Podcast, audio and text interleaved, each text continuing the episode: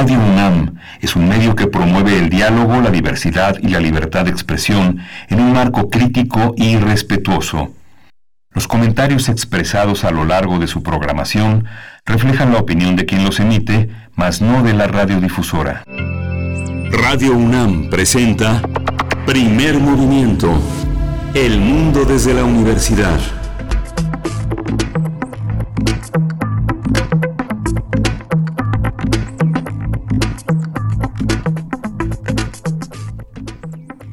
Hola, buenos días. Hoy es lunes.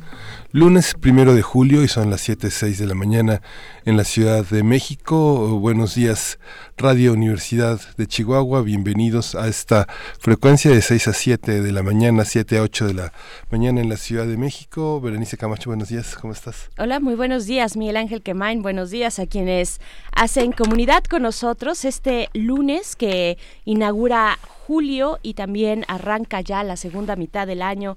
Eh, pues inician vacaciones también para esta universidad. Durante tres semanas tendremos un periodo vacacional, vacaciones administrativas.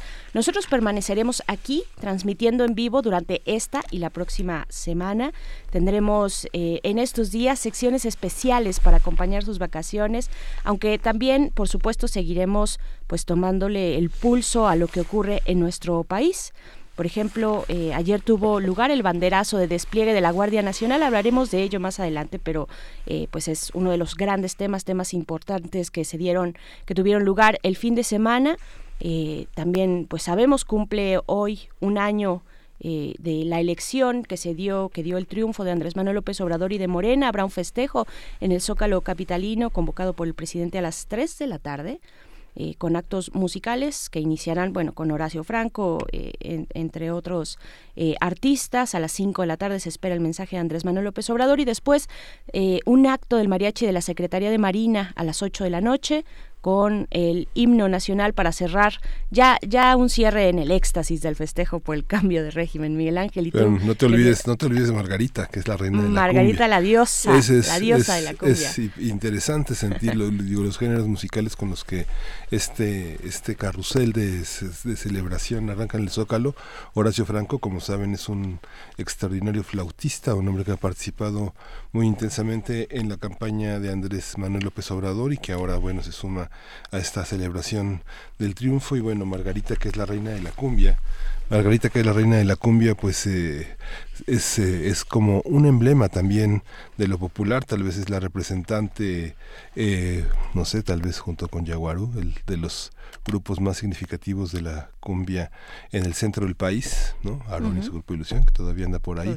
Pero la cumbia Los Ángeles Azules. es una es una de las expresiones más importantes y por supuesto el mariachi, que no no será el Vargas de Tecalitlán, sino será el de la Defensa Nacional. Vamos a va, va a tener por primera vez un espacio masivo para ser escuchado. Yo nunca he escuchado el mariachi de la defensa, he escuchado a la orquesta sinfónica, he escuchado a los grupos a la orquesta de a la orquesta de Marina. Hemos escuchado a este a estas eh, a estos despliegues que son interesantes pero bueno en medio de marchas hubo una marcha el fin de semana una marcha que en oposición a Andrés Manuel López Obrador es una marcha que, que fue enorme no enorme tal vez hubiera podido llenar según los organizadores la mitad del estadio de Ciudad Universitaria dos veces el estadio una, una vez dos veces eh, los integrantes de la marcha el estadio Jalisco no sé, según los elementos de seguridad pública fueron cinco mil, pero tal vez minimizan esta esta marcha que también en otros estados fue enorme, hubo 300 personas en Guanajuato,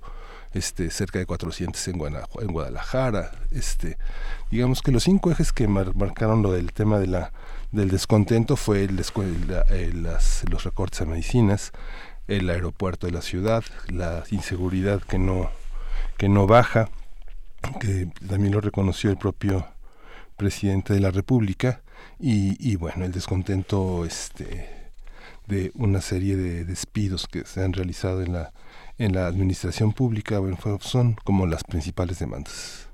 Así como te fue en la marcha, en, la pues marcha en la marcha gay, el orgullo gay. En la marcha del orgullo, pues sí, es fin de semana de marchas, de expresiones eh, pues populares que salen a las calles a tomar los espacios públicos, pues en este caso se llevó a cabo el sábado la marcha del orgullo LGBT desde Avenida Reforma a partir del Ángel de la Independencia, todos sus alrededores eh, se pintaron de los colores del arco iris con una concentración de verdad masiva, impresionante.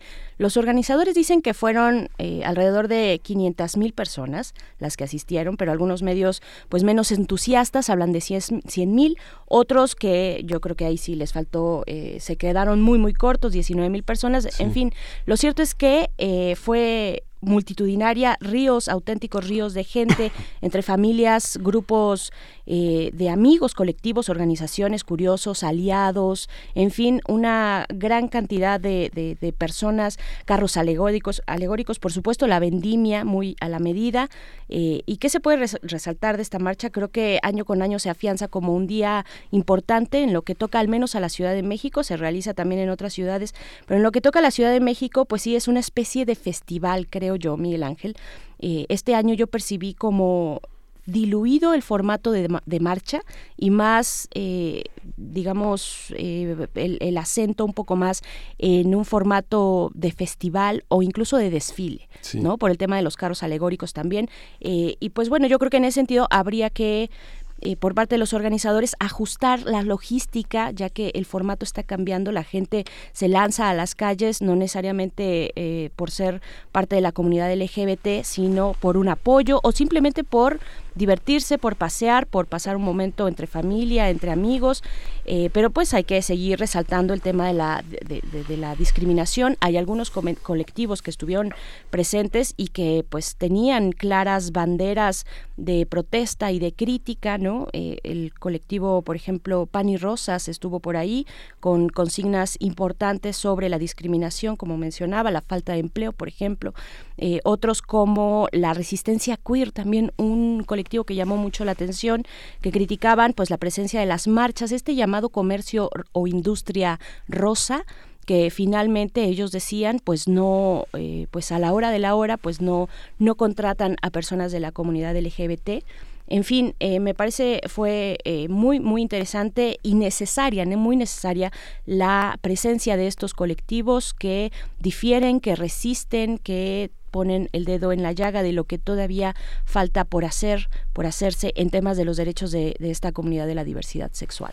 Sí, yo leí el tweet que enviaste ese día y me parecía eh, muy justo esta, parte de la discriminación, eh, que es eh, algo que también esta, esta, este desfile evidencia, que es un elemento que al interior de la propia comunidad de esta diversidad sexual de identidades hace manifiesto en todo el tema que tiene que ver con la política, que tiene que ver con la seguridad, con la salud, con el empleo y que todavía son temas muy rezagados, que una vez que la visibilidad de las identidades está eh, en todos los ámbitos de la sociedad, también está visible la discriminación y que es, una, es, una, es un tema que se tiene que, que tratar.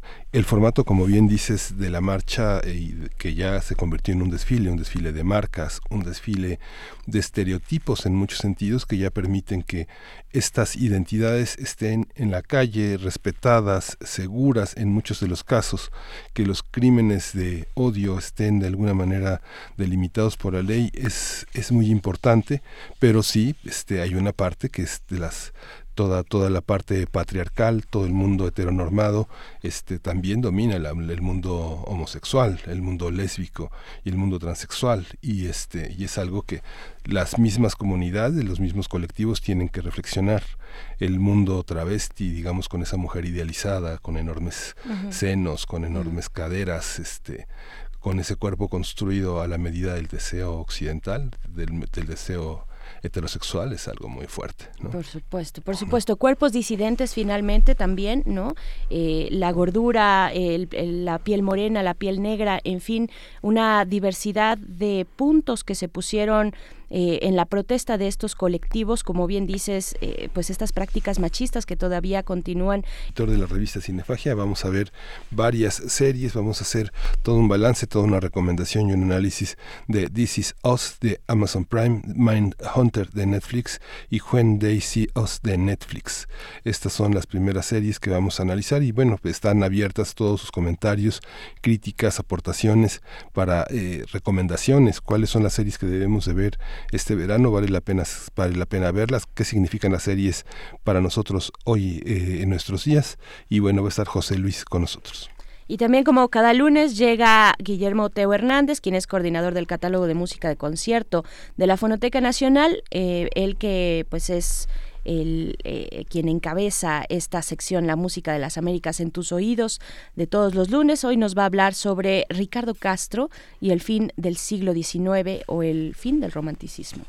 Vamos a tener también en la nota del día el recuento del G20 con el comentario de Alma Rosa Amador Iglesias. Ella es licenciada en Relaciones Internacionales, maestra en Estudios Internacionales por la UNAM. Y también, pues como parte de estas secciones especiales de vacaciones que les tenemos preparadas aquí en primer movimiento, vamos a hablar con Luis Gutiérrez, quien es historiador y cronista de San Pedro Atocpan. Él nos va a hablar acerca de Xochimilco y sus alrededores, qué hacer, qué comer, eh, qué lugares dentro de Xochimilco visitar. Esto por parte de eh, los paseos de verano que les estaremos recomendando durante estas dos semanas. Y en la mesa, en la, en la mesa del día vamos a tener las implicaciones del despliegue de la Guardia Nacional en este fin de semana. Vamos a conversar con el doctor Juan Salgado. Él es especialista en seguridad y colaborador también habitual en primer movimiento. Y para finalizar vamos a hablar de los faros, de los faros en la Ciudad de México, estos lugares que congregan talleristas, artistas, donde se imparten precisamente talleres y demás actividades culturales, pues vamos a hablar con Arturo Romero y Jeremy Uribe acerca de un taller específicamente, el taller Repensarte, eh, esto en el faro de la comunidad de Aragón. Sí, y pues nos vamos a ir con música, vamos a escuchar de la Machito Orquesta Mango Mangue de Charlie Parker.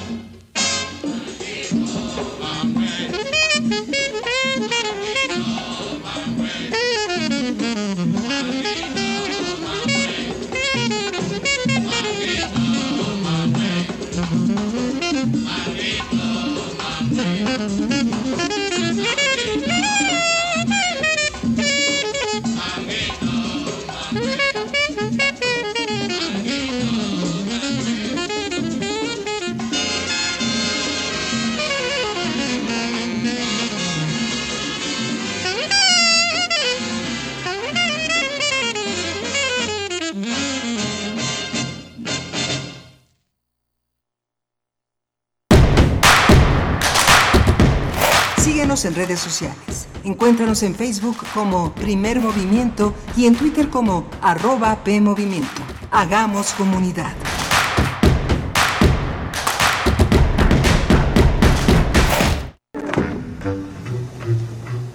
Cineclub Herziano.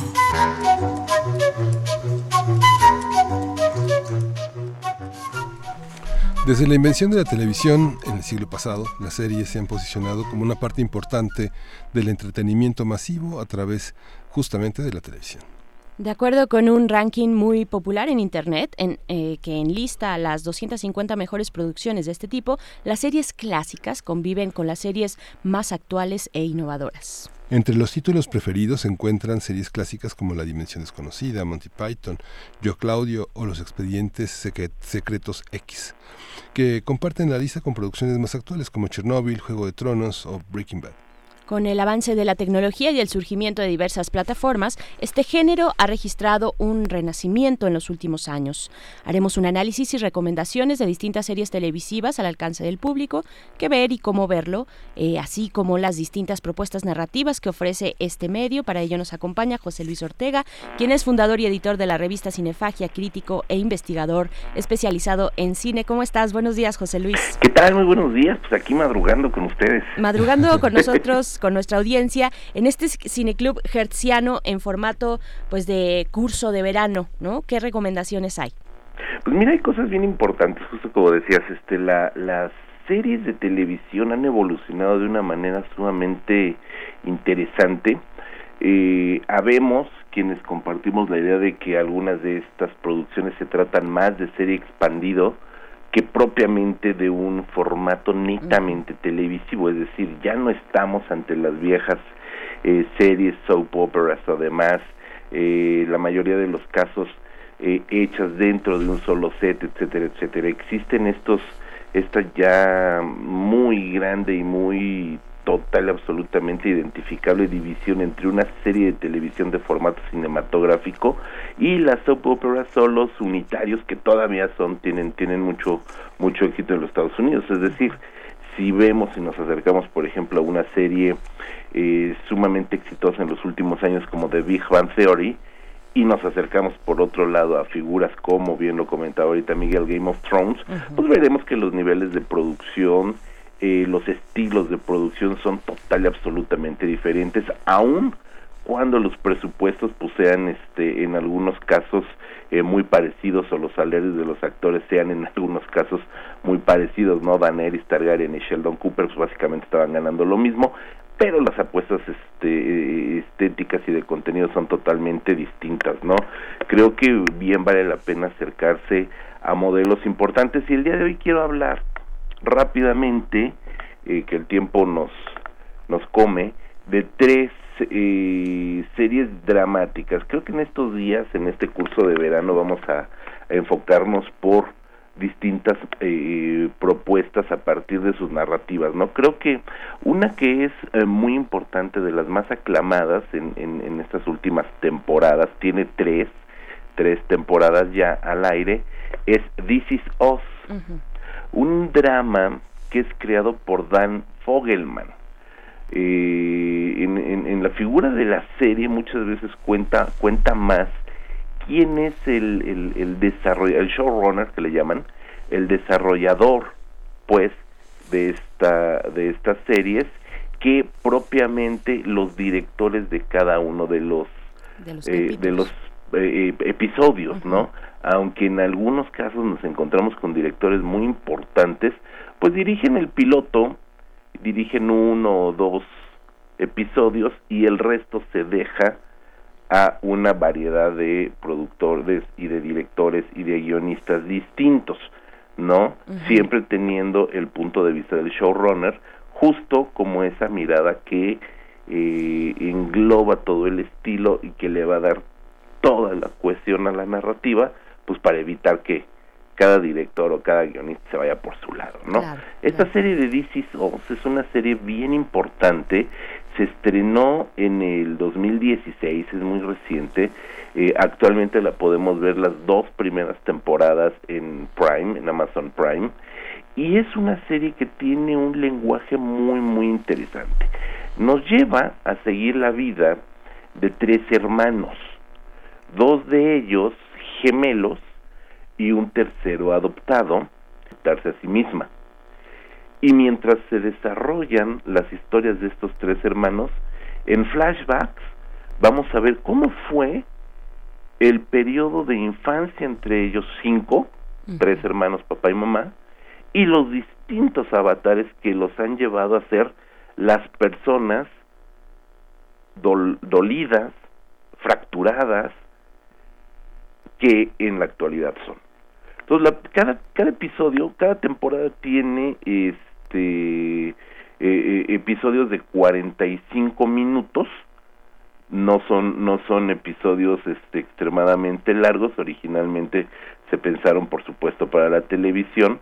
Y este cada uno de ellos eh, dura 45 minutos. Son temporadas de 18 episodios es decir son temporadas eh, largas medianamente largas las temporadas habituales son de 24 aunque ahora se estilan mucho temporadas de 10 episodios esta tienen 18 cada una y en cada episodio vamos a ver esta ida y vuelta del presente al pasado de una manera bien interesante que es en un fundido de, de, historias donde el pensamiento, las palabras, la situación o la anécdota que están viviendo cada uno de estos personajes adultos los remiten de inmediato a situaciones vividas en el pasado, ¿no? Y por supuesto nos vamos a dar cuenta de que no fue una familia idílica, de que sí fue una familia donde hubo mucho amor, por supuesto, donde los tres chicos crecieron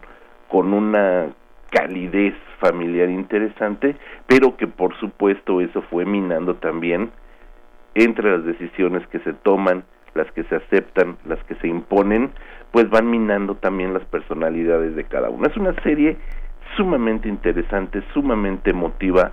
Es una serie que ha tenido algunas de las de, las críticas eh, pues más importantes de su momento. La serie, la primera temporada en el 2016 estuvo entre la, el top 10 de, de las mejores series de todo el año, que hay que decir que en Estados Unidos pues estrenan series este de una manera verdaderamente eh, eh, apabullante. Sí, vertiginosa. vertiginosa. Entonces, que estés en el top ten, eh, pues sí te pone de alguna manera en, en, un punto bastante bastante especial, ¿no? Dan Fogelman es un creador, es un guionista, es un productor eh, muy interesante. Como guionista, Dan Fogelman se hizo mundialmente conocido por ser el autor guionista del díptico Cars de Pixar entonces, a partir de eso, él como guionista eh, obtiene un prestigio bastante interesante. Cars, con todo y que no es de lo mejor de Pixar, hay que decirlo,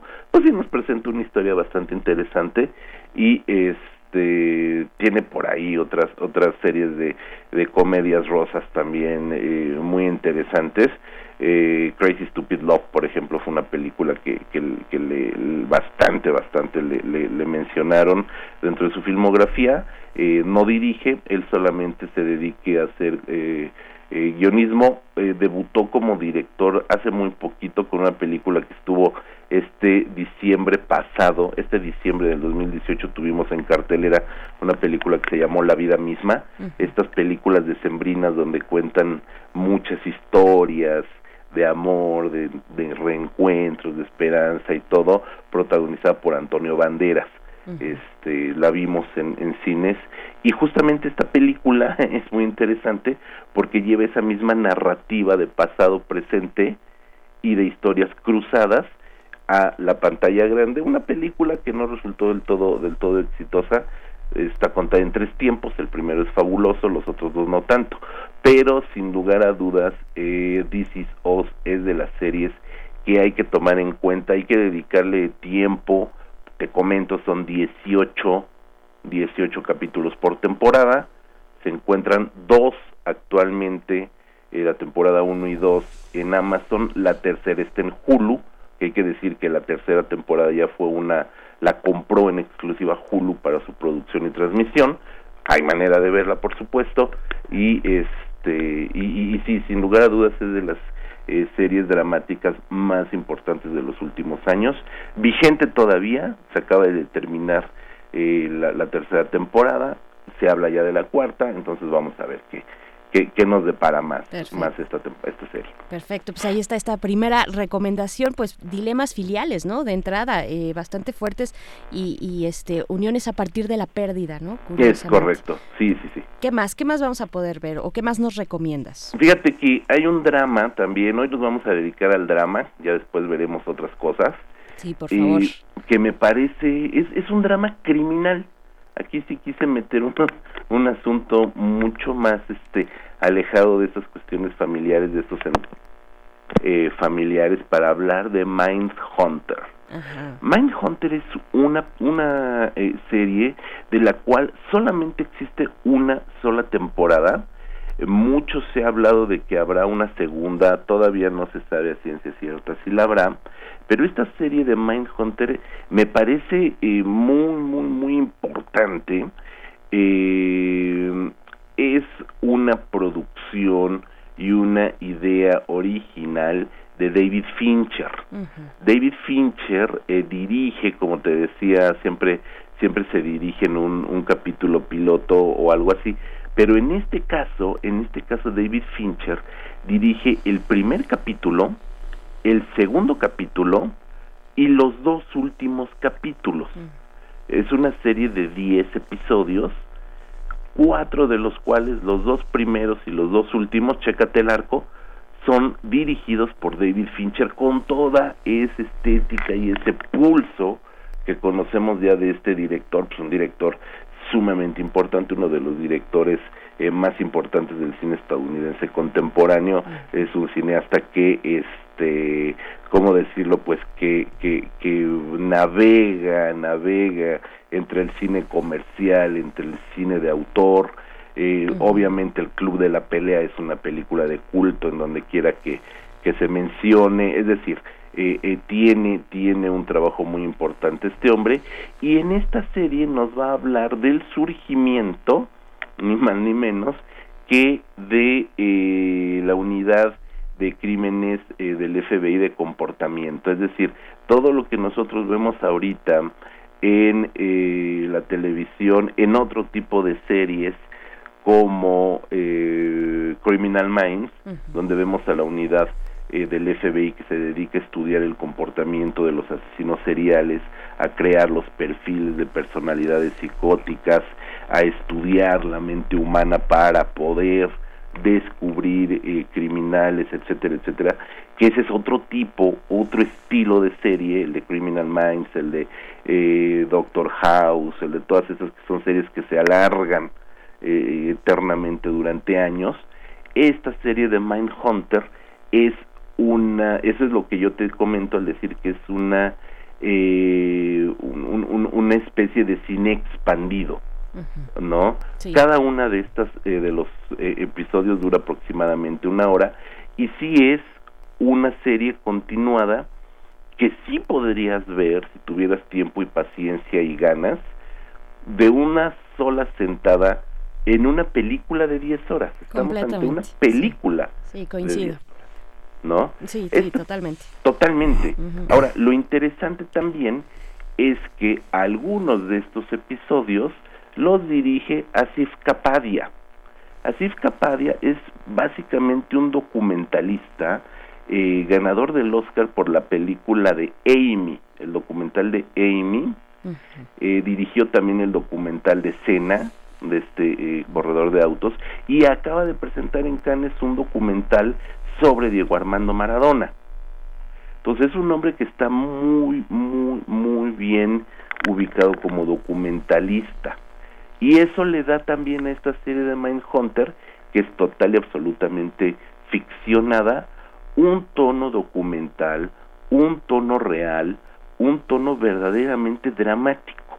Aquí vamos a ver cómo, cómo dos personajes eh, son eh, eh, los creadores los creadores de esta unidad del FBI. El FBI, por supuesto, ha existido pues, desde hace muchísimas décadas, sin embargo, existe un personaje que aquí es, es el agente Holden Ford, interpretado por Jonathan Groff, un actor también este muy muy muy interesante y que tiene una personalidad bastante fuerte, eh, eh, nos presenta a este agente del FBI que él de manera independiente, de una manera total absolutamente apartada del resto de sus colegas, trabaja como profesor en la Academia de, de, Cuántico, en la Academia del FBI, eh, dictando cátedras sobre comportamientos criminales.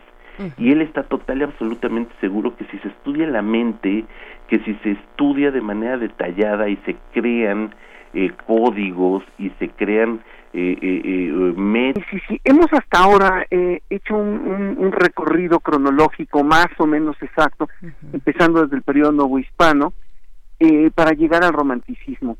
Eh, hemos hecho hemos hablado de varios compositores románticos y más que nada de la situación mexicana de por qué México que era que saliendo de la independencia quiere lograr una una postura quiere tener una postura a nivel mundial y para eso las artes sirven en gran medida para poder realizar es un proceso que vamos a llamarlo más que de identidades de legitimización de las instituciones, ¿no? Entonces, en este sentido, ya a finales del romanticismo, a finales del, siglo XIX, eh, cuando ya está Porfirio Díaz en el poder, Porfirio Díaz es una persona que apoya mucho las artes y entiende este este este sentido, claro, por supuesto que muy europeizante, llamémoslo así,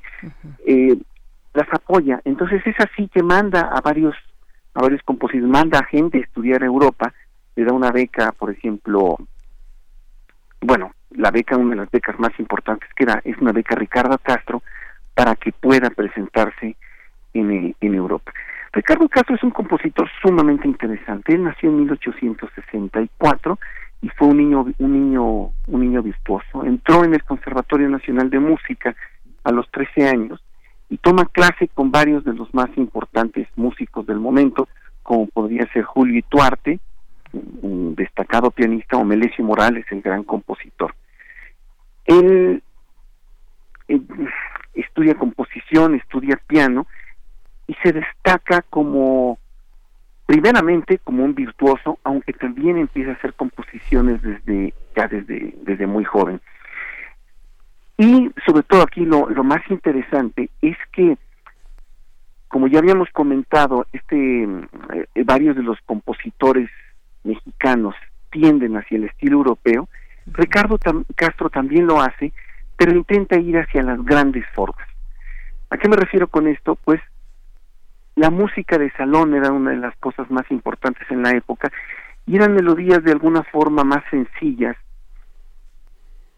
eran formas muy europeas como la polka, como el vals, ya pasados a ser mexicanos, o sea, sí, sí podemos decir que sean valses mexicanos, pero siguen siendo formas de algunas menores, ¿no?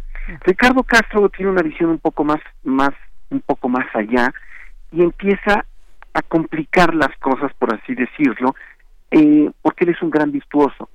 Entonces ya su ideal no es entretener solamente o presentar piezas para ganar algo de dinero eh, editándolas y que, y que las puedan tocar las señoras, las mujeres básicamente, que eran las que estudiaban piano en el siglo XIX, sino empieza a ser el gran concertista y tiene algunos problemas, los editores le dicen, bueno, esto no se va a vender tanto, bueno, pues ni modo, esta es mi, forma de ser. También hace hace ópera, como varios de los compositores este sus contemporáneos suyos, hace Atzimpa, hace la, la leyenda de Rudel, y viaja a Europa becado, y es alumno de Teresa Carreño allá. Él hace una de las primeras sinfonías este que se hacen en México, o sea, esta esta forma grande, hace un concierto para violonchelo y hace un concierto para piano y orquesta. Esto es muy importante porque son las gran, primeras grandes formas que se dan en nuestro país, un poco al paralelo de Julián Carrillo, que Julián Carrillo también es un músico que se va becado por el gobierno de Porfiria Díaz a estudiar en Alemania. Él estudia, estudia fuertemente, regresa como un gran virtuoso y aquí es director del Conservatorio Nacional de Música, empieza a renovar los programas con una música mucho más refinada, a pesar de hacer valses, hace valses mucho más virtuosos y sobre todo, y aquí es lo que mi punto, lo que a lo que quisiera llegar, el lenguaje de Ricardo Castro es un lenguaje que ya tiende a la modernidad. O sea, estamos en los albores de lo que va a ser la música que cambia la situación del lenguaje en el siglo en el siglo XX. Entonces vamos a escuchar dos valses de Ricardo Castro si nos da tiempo, por supuesto. Uno que se llama Vals íntimo, que además fue estreno mundial. Este es la primera grabación mundial. Es una recopilación que hizo el pianista Armando Merino, un, que además de pianista es investigador, se dio la tarea de encontrar todo lo que tuviera que ver con nombre vals en la música de Ricardo Castro y, y sacó un, un disco que tiene una gran cantidad de estrenos mundiales y además toca muy bien, está muy bien grabado, entonces me parece un muy bonito ejemplo como para poder empezar este a escuchar esta música de Ricardo Castro y ya anuncia yo podría decir los estertores del romanticismo o los inicios de lo que sería la música del siglo XX en México. Perfecto, pues pues vamos a escuchar este primer vals, eh, sí, nos vamos y luego regresamos contigo Teo para presentar el segundo si nos da tiempo. ¿Cómo no? Vamos a escuchar.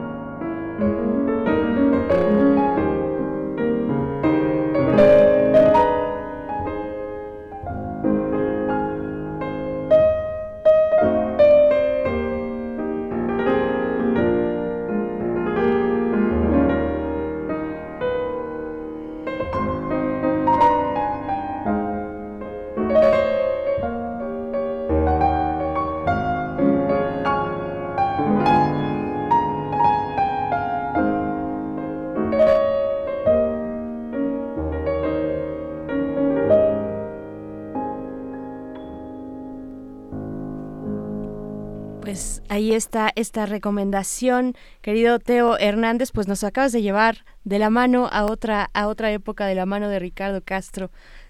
Dinos, por favor, ¿qué, qué más nos vas a recomendar? Wow. En primer lugar decir que bueno, es música bellísima, es música de, una, de una sensibilidad tremenda. Y bueno, espero que, que se haya podido captar que, que, es un poco más compleja esta música en muchos sentidos. Eh, con esto no estoy demeritando en ninguna forma la, la, la, música de salón, simplemente diciendo que esto ya está un poco más planeado para lo que sería una presentación en un concierto. Lo próximo que vamos a oír es, es un vals cuyo, cuyo título es sumamente sugerente, Flores, Mujeres y Canto. Eh, pues yo creo que ya nos vamos a despedir porque si no, este... Si no, nos come el tiempo. Si, nos, comen, nos come el tiempo, nada más decir que esa parte de, de, de la, digamos, esta influencia de Ricardo Castro tira un poco más hacia lo francés. A diferencia de lo que hizo Julián Carrillo, que Julián Carrillo estudió en Alemania y tenía mucha más, este, mucha más influencia de, de esta otro tipo de música. La música francesa es la que va a ser sugerente Flores, Mujeres y Canto en la interpretación de Armando Merino, con esto me despido de ustedes. Muchísimas gracias por este espacio que nos dan aquí en la Fonoteca Nacional. Aprovechamos también para despedirnos de la Radio Universitaria de Chihuahua, que justamente la felicitamos por las dos concesiones que obtuvo la semana pasada para Ciudad Delicias y para Gómez Palacio.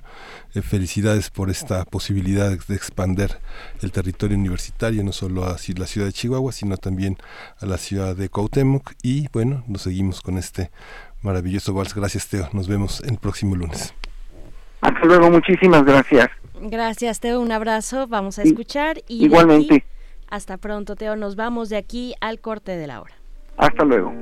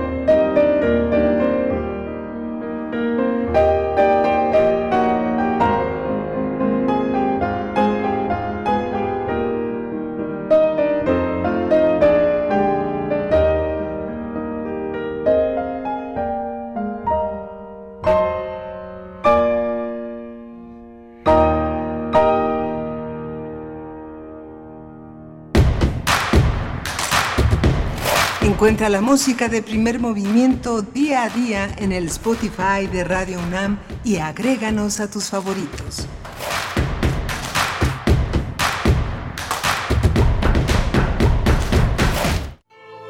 El telón acústico vuelve a levantarse en el tablado del cuadrante radiofónico para que las voces histriónicas repitan las mejores historias de un escenario invisible. Radio UNAM te invita a reescuchar los mejores radioteatros de su fonoteca en el programa Aventuras Soníricas, dirigidas por Eduardo Ruiz Aviñón, con textos de Elena Garro, Carlos Olmos, Vicente Quirarte, Roberto Coria, Frederick Durrenmatt, Edgar Allan Poe, Mary Shelley, William Polidori, H.P. Lovecraft, Bram Stoker, Samuel Beckett, Jack London, Herman Melville, entre otros. Todos los sábados a las 20 horas por el 96.1 de FM, Radio UNAM, Experiencia Sonora. Ay, güey, güey. Restablecer memorias. Restablecer memorias. A pesar de la distancia geográfica, el artista de origen chino explora los traumas de las experiencias de China y México en un relato que apela a la obligación de construir la memoria social. Museo Universitario Arte Contemporáneo, MUAC, en Ciudad Universitaria, del 13 de abril al 6 de octubre. El presupuesto participativo sí funciona. Hoy, en Enchula tu Colonia Tour, el caso de éxito de Beatriz y Marcelo. La barranca de Barrelaco era un espacio peligroso. dijimos, ¿por qué este espacio que está tan bonito está tan abandonado? Y en eso nos enteramos de que existía este presupuesto participativos con los cuales hemos ido eh, mejorando todo lo que es la infraestructura. Tu idea puede ser valiosa y tienes las herramientas para cambiar una realidad. El presupuesto participativo es un aliado para mejorar tu comunidad. Instituto Electoral Ciudad de México. No esperes a que llegue la tormenta. Prepárate. Ubique el refugio temporal más cercano y si hay alerta, trasládate allí. Prepara tu mochila de emergencia con documentos importantes, alimento, radio, pilas y linterna. Llévala contigo. Recuerda, por la fuerza del viento, un ciclón puede ser depresión tropical, tormenta tropical o huracán. Sigue las recomendaciones y mantente a salvo. Comisión Nacional del Agua. Gobierno de México. Extra, extra, música nueva en voz de sus creadores y sus intérpretes. Extra, extra. Testimonio de oídas. Música nueva. En voz de sus creadores. En voz de sus intérpretes. Martes y jueves a la 1 a.m. o en su retransmisión los sábados y domingos también a la 1 a.m.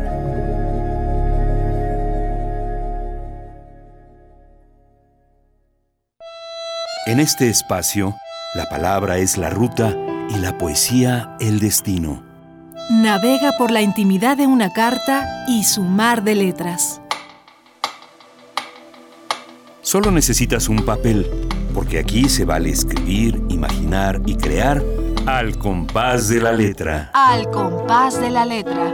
Acompaña a la poeta María Ángeles Comezaña en esta aventura literaria todos los jueves a las 18 horas por el 96.1 de FM. Radio UNAM. Experiencia sonora.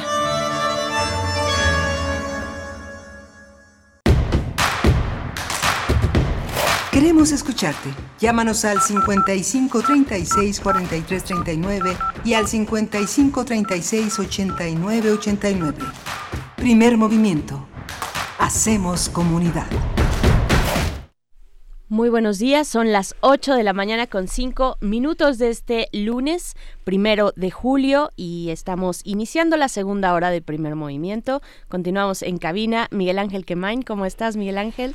Pues muy bien, hubo una, una, una un inicio de semana intenso. Iniciamos con la conmemoración, la celebración de la elección del primero de julio que eh, el Ejecutivo va a tener hoy en el Zócalo, como bien decías al inicio del programa, a las 3 de la tarde y hasta la, hasta la noche. Tome sus precauciones, van a estar cerradas varias avenidas.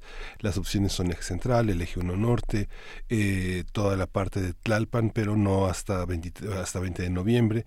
Hay que tomar las precauciones. Avenida Chapultepec estará liberada pero solamente hasta el, hasta el tramo de eje central, pero hay opciones.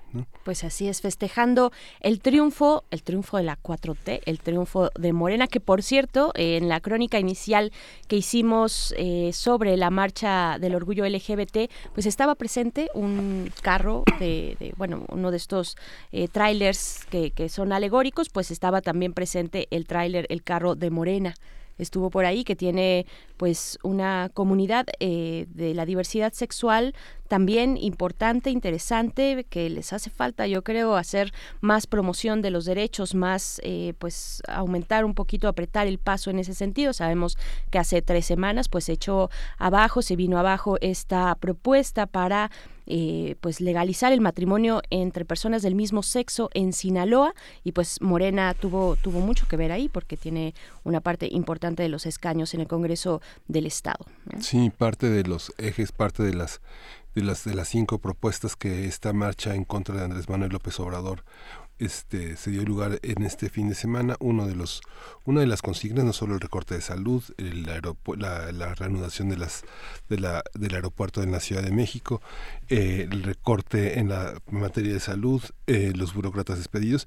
El quinto el quinto elemento es no a los matrimonios igualitarios es una cosa que también eh, forma parte de las consignas en las que de las que está en contra porque no solo el primero de julio marcó la, el ejecutivo sino el inicio de las actividades de los órganos legislativos, donde tuvo mayoría morena y donde se han dictaminado, ha sido el... Estamos conversando con Teo Hernández, quien nos propone pues esta mirada musical de Ricardo Castro a finales del siglo XIX en la música de las Américas en tus oídos. Y todavía nos quedan, no que, nos queda mucho por delante, pues sí, son vacaciones, pero eh, pues la actividad en el país no se detiene, la actividad política y pues en otras latitudes vamos a tener en la nota del día un recuento del G20 de esta cumbre de, de las 20 economías más pues sólidas del mundo en el comentario de Alma Rosa Amador Iglesias, quien es eh, maestra en estudios internacionales por la UNAM. Sí, y vamos a tener en esta visión del verano que iniciamos hoy, paseos de verano, hoy es el tema Xochimilco y sus alrededores, qué hacer, qué comer. Vamos a conversar con Luis Gutiérrez, él es historiador y cronista de San Pedro Actopan, donde se hace buen mole, dicen. Se hace buen mole, ¿cómo no? Y pues bueno, ahí están nuestras redes sociales para que ustedes también nos envíen sus comentarios. Ya nos dice Román Hernández García a través de Twitter, nos, día, nos dice eh, pues excelente inicio de día, de, de mes, de semana, de vacaciones, de fin de actividades, de conmemoración de eh, pues los el hombre en la luna eh, de regreso a actividades y demás actividades personales dice Román. Pues te mandamos un abrazo. Alfonso de Alba también que siempre está muy puntual desde desde temprano dándonos los buenos días. Y pues todavía nos queda mucho por delante. Vamos a ir con nuestra nota del día. No vamos vamos, ah, vamos a escuchar música vamos, a escuchar música, y, pero le damos la bienvenida a la radio Nicolaita que es eh, nuestra, nuestra, nuestra emisora de 8 a 9 de la mañana de la Universidad Michoacana y bueno, vamos a estar con ustedes de 8 a 9 esta mañana. Vamos con música. Vamos con música, vámonos con algo de Guadalajara que por cierto, pues eh, sí que la sufrieron con la tormenta de granizo este fin de semana de, de ese lugar de Guadalajara. Vamos a escuchar a la banda Porter eh, con la canción Pájaros.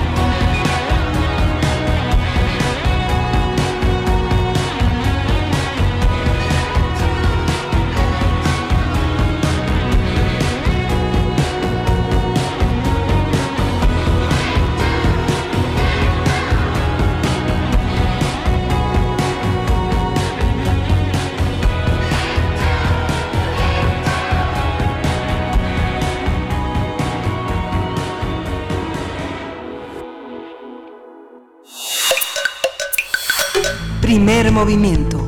Hacemos comunidad. Nota del día. De la cumbre de líderes y jefes de Estado del G20, los 20 países industrializados y emergentes, realizada en Osaka, Japón, el presidente de Estados Unidos, Donald Trump, confirmó el reinicio de las negociaciones comerciales con China tras alcanzar una tregua en la fuerza comercial. Antes de retirarse de la cumbre para viajar a Corea del Sur, el mandatario estadounidense anunció que las empresas de su país podrán volver a suministrar material a la tecnológica Huawei. Por su parte, en el comunicado final de la cumbre, los 20 países ratificaron su compromiso a favor del libre comercio y del crecimiento económico. Asimismo, sin el apoyo de Estados Unidos, alcanzaron un consenso para respaldar el Acuerdo de París sobre el clima de 2015. En el marco de la cumbre, el canciller mexicano Marcelo Ebrard presentó, presentó perdón, el Plan de Desarrollo para México y Centroamérica. El secretario de Relaciones Exteriores también conversó con Donald Trump. Dijo que el mandatario estadounidense consideró positivas las acciones del gobierno mexicano en materia migratoria. A partir de lo que sucedió en el G20 durante este fin de semana, vamos a hablar sobre la pertinencia de estas reuniones en el contexto mundial y está con nosotros Alma Rosa Amador Iglesias. Ella es licenciada en Relaciones Internacionales, maestra en Estudios Internacionales por la UNAM, es profesora también del Centro de Relaciones Internacionales de la Facultad de Ciencias Políticas y Sociales de la UNAM y es editora responsable de la revista de Relaciones Internacionales aquí en la, en, en la universidad. Bienvenida, profesora. Muchas gracias. ¿Qué tal? Buenos días. Buenos días. Buenos días de vacaciones. Te agradecemos doble que estés por acá porque ya arrancaron nuestras vacaciones. Pues, pero siempre, siempre con muchísimo gusto, de verdad, eh, de que estés con nosotros, con la audiencia. En este caso, para hablar de lo que sucedió en el G20. ¿Cuál es tu comentario inicial? Cierto es. Eh, el eh, sector administrativo de la UNAM descansa, pero el mundo no. El mundo Las noticias, por supuesto, a la orden del día. Así, que con mucho gusto estamos aquí. Muchísimas gracias. Em, bueno, pues eh, una reunión del G20, la emisión número 14 de este grupo, que además se presenta en un escenario, híjole, bien interesante. La verdad es que eh, más allá de las... Eh, los comentarios que hacían algunas coberturas, creo que un poco superficiales en torno a si quién aparecía en la foto si México estaba representado o no, este carácter un tanto hasta alarmista, vamos a platicar ahorita de ello, pero creo que muy alarmista en el sentido de que México no está, ¿no? Bueno, vamos a, discutirlo. México estuvo representado, pero también eh, hay una serie de implicaciones que creo que no fueron aprovechadas del todo por nuestro país. Pero vamos, vamos un poquito eh, por partes, ¿no? Em, esta reunión del G20 eh, celebrada en Osaka, una ciudad, la segunda ciudad eh, japonesa más relevante, una ciudad portuaria eh, muy emblemática de este país, em, tiene verificativo en un escenario internacional que se ha visto pues muy complejizado por varios elementos. Parte de lo más esperado en esta agenda, en esta reunión, tenía que ver precisamente con el encuentro entre Donald Trump y eh, Xi Jinping, el presidente de China. Eh, era doble la expectativa porque el año pasado en la cumbre en Buenos Aires, si bien se esperaba que se reunieran estos dos mandatarios, pues de última hora hubo, hubo complicaciones este, por ahí, hubo algunos encuentros, sí. Eh, y en esta ocasión en eh, la reunión prácticamente se cuenta como un triunfo la posibilidad de que la disputa comercial entre estos dos gigantes eh, se trascienda. Em, después de eh, pues casi un año de grandes amenazas por parte de Donald Trump hacia su homólogo chino, en donde se insinúa la posibilidad de incrementar aranceles al comercio, la em, respuesta poco favorable a una empresa muy particular, Huawei, ¿no? que también eh, muchos de los usuarios de esta marca pues estábamos preocupados por qué iba a pasar con esta, eh, esta marca. ¿no? Em, tras la cercanía, el encuentro que se tiene precisamente en Osaka, pues los ánimos están un poquito más calmados, un poquito más relajados. Donald Trump parece que el le bajó un poquito a la intensidad de sus declaraciones, pero la verdad de las cosas es que también el eh, contexto en el que se da este encuentro pues tiene mucho, eh, tiene mucho que ver con la eh, elección de medio término en Estados Unidos, ¿no? Se cruzan muchos de estos elementos. Eso por una parte. Eh, por otro lado, el encuentro también entre Rusia y Estados Unidos, pues era una de las cosas más esperadas. Em, creo yo que en ese sentido no hubo tanta profundidad en las discusiones, quedó opacada por esta broma jugó Donald Trump a Vladimir Putin cuando en medio de una conferencia de prensa, pues creo que muy desordenada, un bombardeo de preguntas de parte de los periodistas, eh, Donald Trump hace una broma a, Vladimir Putin en el sentido de solicitarle gentilmente que pues no intervenga de nueva cuenta en las elecciones, ¿no? Eh, para muchos esto es una cosa anecdótica, una cosa de risa, pero me parece que da cuenta de, del perfil de este señor eh, Trump al frente de su administración eh, no es una broma, estamos hablando de un proceso muy complejo en donde se ha demostrado por parte de instituciones nacionales estadounidenses y también por grupos de análisis de Naciones Unidas que Rusia a través de diversos mecanismos tuvo una intervención eh, pues relevante en el proceso electoral estadounidense. Em, y el hecho de que Donald Trump bromee con estas cosas, pues creo que le resta seriedad al asunto y no solamente al asunto, sino eh, credibilidad a las instituciones que desde su propio país se han encargado de dar cobertura y mostrar pruebas fehacientes de que el gobierno de Putin estuvo involucrado en estas cuestiones, ¿no? Em, ahí también hay que tener en cuenta que eh, Estados Unidos no está tan contento con Rusia por la cercanía que particularmente con Turquía ha tenido eh, este último país. El G20 fue un escenario también en el cual eh, Vladimir Putin se reúne con su homólogo de Turquía, eh, Recep Tayyip Erdogan, y una de las partes que más inquietud generó en Estados Unidos fue precisamente la confirmación de que Turquía va a adquirir un sistema de defensa antiaéreo a Rusia. Eso es una cosa que le preocupa mucho a Estados Unidos, a Occidente en general, sobre todo partiendo de la idea de que Turquía forma parte de la OTAN. ¿no? Ese mecanismo de cooperación, de defensa, eh, eh, muy emblemático, muy característico de Occidente, que pues sí pone a temblar a más, a más de uno. Em, otro de los encuentros eh, emblemáticos que dio mucho de qué hablar en la prensa este fin de semana tuvo que ver con esta entrevista por parte de Vladimir Putin a The Financial Times, en donde eh, Vladimir Putin pues dijo en voz alta eh, mucho de lo que pues en su actuación ya había venido demostrando que el liberalismo occidental está desgastado que estas ideas de la democracia pues no son precisamente funcionales mm. y que en el ánimo de eficientar el comercio pues eh, había que repensarse la idea liberal, ¿no? Mm.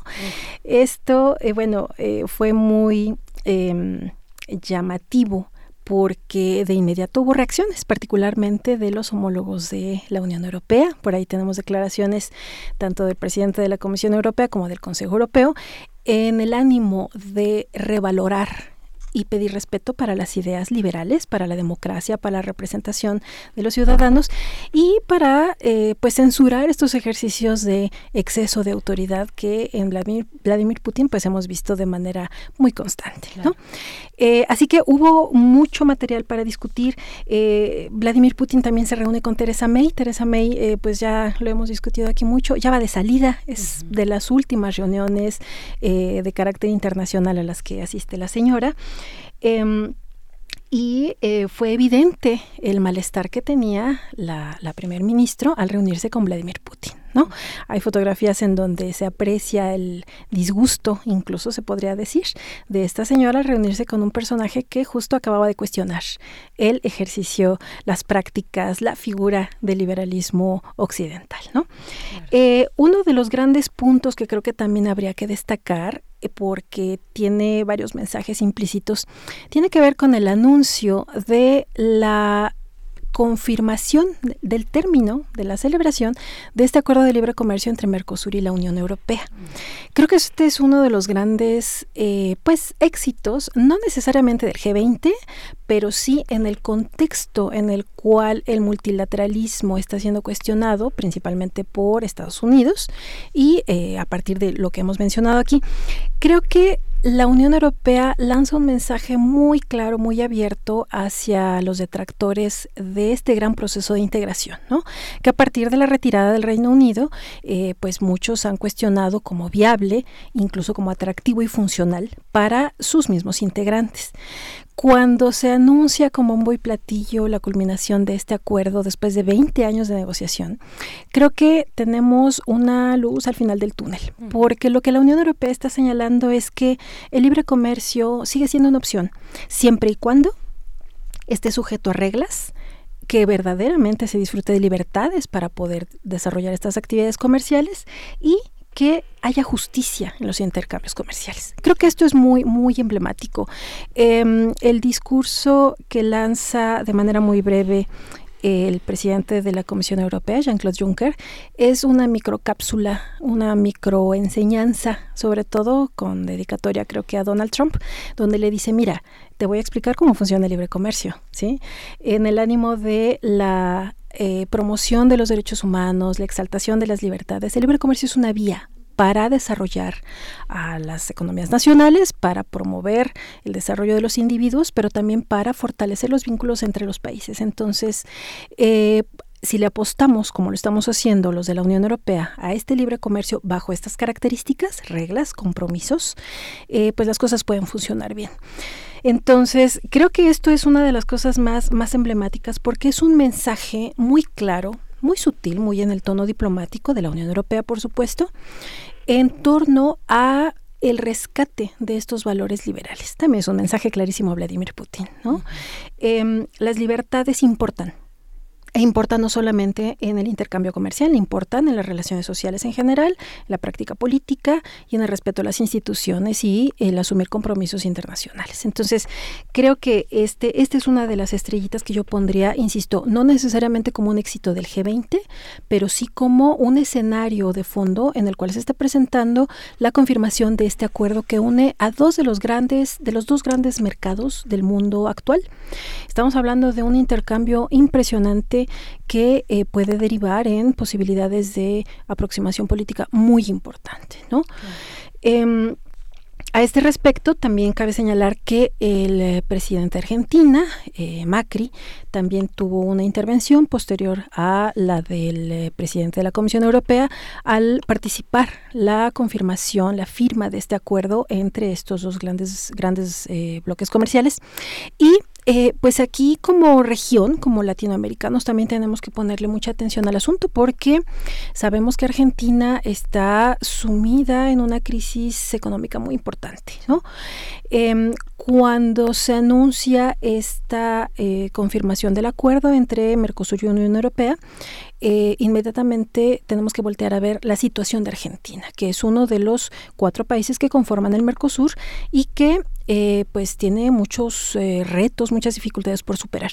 Una señal, un rasgo muy favorable en el marco del G20 es que vimos platicando de muy buena gana a Macri, eh, presidente de Argentina, junto con Christine Lagarde, la, actual titular del Fondo Monetario Internacional, eh, cercano a Donald Trump, sí, pero eh, muy en el ánimo, creo yo, de generar apertura, intercambio y seguramente muchos acercamientos que van a contribuir a que Argentina, particularmente y posteriormente Mercosur, repunte porque es un mercado importante, es un proveedor de productos agrícolas fundamental, que es una de las preocupaciones particularmente de Francia, ¿no? Por ahí también vimos estos, em, a estos líderes eh, que si bien están muy a favor del intercambio, de las negociaciones multilaterales, también están preocupados por sus economías nacionales. Emmanuel Macron, presidente de Francia, está preocupado precisamente por esto, ¿no?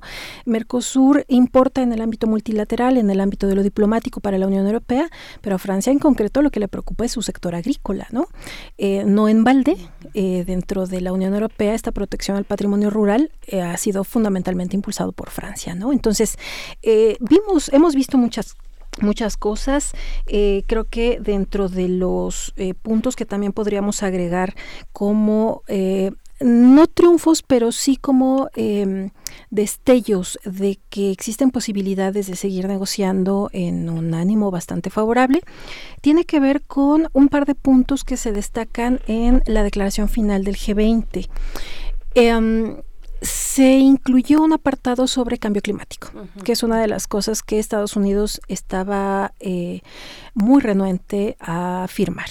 Se incluye una, una consideración en torno a esta importancia, esta relevancia del medio ambiente y su relación con las actividades comerciales, pero se insiste en que Estados Unidos se retira del Acuerdo de París. Em, creo que hubiera sido peor Creo que una consideración, aunque sea una pestañita de la mención de la relevancia del medio ambiente, sí es un, paso adelante en esta eh, reunión del G20 aunque falta mucho trabajo por hacer, ¿no? En ese sentido, Japón también impulsó de manera muy, muy fuerte una consideración en torno a que para el año 2050 los océanos estén prácticamente libres de la presencia de plásticos, que sabemos que es un problema eh, muy, muy relevante hoy día y Japón, al ser una gran potencia pesquera particularmente, bueno, está preocupado por esto, ¿no? Esta iniciativa en torno a los océanos azules para 2050 creo que también es una cosa relevante y un aspecto del que no se ha hablado mucho, pero creo que es importante ponerlo sobre la mesa, tiene que ver con el empoderamiento de las mujeres. Eh, retomando las primeras apreciaciones de algunos medios, pues en la fotografía de familia del G20, pues prácticamente el 80 o 90% de los asistentes es, eh, son hombres. Tenemos por ahí a la presencia, por supuesto, de, de Angela Merkel, por parte de Alemania, de Theresa May, que ya va de salida, insisto, ¿no? Y que seguramente será relevado por un hombre, ¿no? Y eh, Christine Lagarde, que también estaba por ahí. Fuera de ellas, me parece que no hay una presencia más allá eh, evidente de, de, mujeres y creo que una consideración en un escenario como el G20 que particularmente se encarga de temas financieros, comerciales, eh, que, se incluya una consideración al impulso del papel de las mujeres en la vida pública en general, pero también al acceso a la educación y a igualdades de e igualdad en condiciones, creo que es una parte importante, ¿no? Creo que sobre eso hay que dar seguimiento y hay que, eh, no, más bien, no hay que echar por la borda eh, un trabajo que se logra incorporar en este sentido en torno a la consideración de, equidad de género. Claro, fue muy simbólico ver a las parejas de los mandatarios eh, en el estanque alimentando a las carpas, ¿no? Todas, salvo dos, eran mujeres. Exactamente, sí. Que, que, es una parte, insisto, importante, relevante. Eh, porque en pleno siglo XXI me parece que hay muchos rezagos que todavía tenemos que eh, resolver, que atender. Pero sí me parece también de eh, ser considerado que en un escenario en donde parece que lo que más está importando, porque esa es la naturaleza del organismo, de, la cumbre, del, del encuentro, que es lo comercial, ¿sí? se consideran aspectos como lo social, lo educativo para las mujeres. Creo que hay mucho trabajo por hacer, pero sí me parece importante que este aspecto no se haya quedado fuera de la declaratoria. Era uno de los puntos fundamentales de la agenda de esta cumbre y habrá que dar seguimiento, pero sí me parece un acierto, ¿no? Y por último, bueno, en el caso de México, eh, sí quiero insistir en que eh, México estuvo representado tal vez no de una manera protagónica como a las que habíamos estado habituados. Hay que reconocer que estos espacios son muy importantes para acercarse, para proponer y no nada más llevar una carta como señaló el presidente de México, en donde se proponían cuestiones para abordar el tema de la migración. Pero me parece que también eh, México en este sentido ya se había pronunciado y ya dijo muchas cosas. Se presenta como un acierto este acuerdo entre Mercosur y la Unión Europea. No hay una referencia clara y abierta, por ejemplo, a la renegociación del Telecán, ¿no? Porque eh, me parece que no tenemos mucho que presumir. Em, pero sí me parece que es una, una cosa que tenemos que, que ponderar. El trabajo, los pronunciamientos, las posturas de México respecto a comercio, finanzas, inversión, creo que ya se hizo antes. Estados Unidos sigue siendo nuestro referente fundamental y me parece que en esa medida eh, pues tampoco había mucho que decir, desafortunadamente porque ya había quedado demostrado que el norte sigue siendo el norte, ¿no? Claro, claro. Usted disculpe, tenemos problemas eh, en casa, ¿no? En esta región. Eh, Así es. Y, con estas tensiones tan recientes.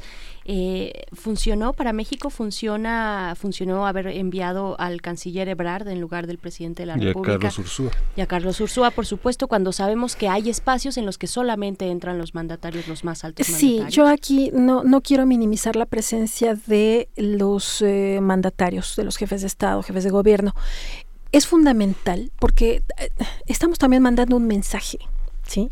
El hecho de que el presidente de México haya decidido no asistir a esta cumbre, creo que manda una señal eh, poco favorable para nuestro país, porque entonces parece confirmar la idea de que eh, lo internacional ocupa un segundo término, que estamos menospreciando estos espacios en donde hasta la cena de honor, ¿no? Importa, ¿no? Que hasta el lugar que te asignen o el que tú te granjes en estas eh, em, reuniones informales importa. Em, pero también, y aquí creo que voy a ser muy pesimista, Creo que México ya se había pronunciado, ¿no? Creo que México ya había marcado eh, la línea en torno a esta gran cercanía con, con Estados Unidos y me parece que no, aunque teníamos mucho que decir y tenemos mucho por hacer en temas como comercio, migración, por supuesto, eh, corrupción, lucha contra la corrupción, me parece que eh, está clarísimo que lo que se vaya marcando de acuerdo a, Estados Unidos es lo que vamos a estar haciendo. México copresidió junto con Japón el comité en torno a lucha contra la corrupción, lo cual me parece también una cosa, bueno, importante, formal, pero México en torno a corrupción, ahí sí tendríamos que empezar por la casa.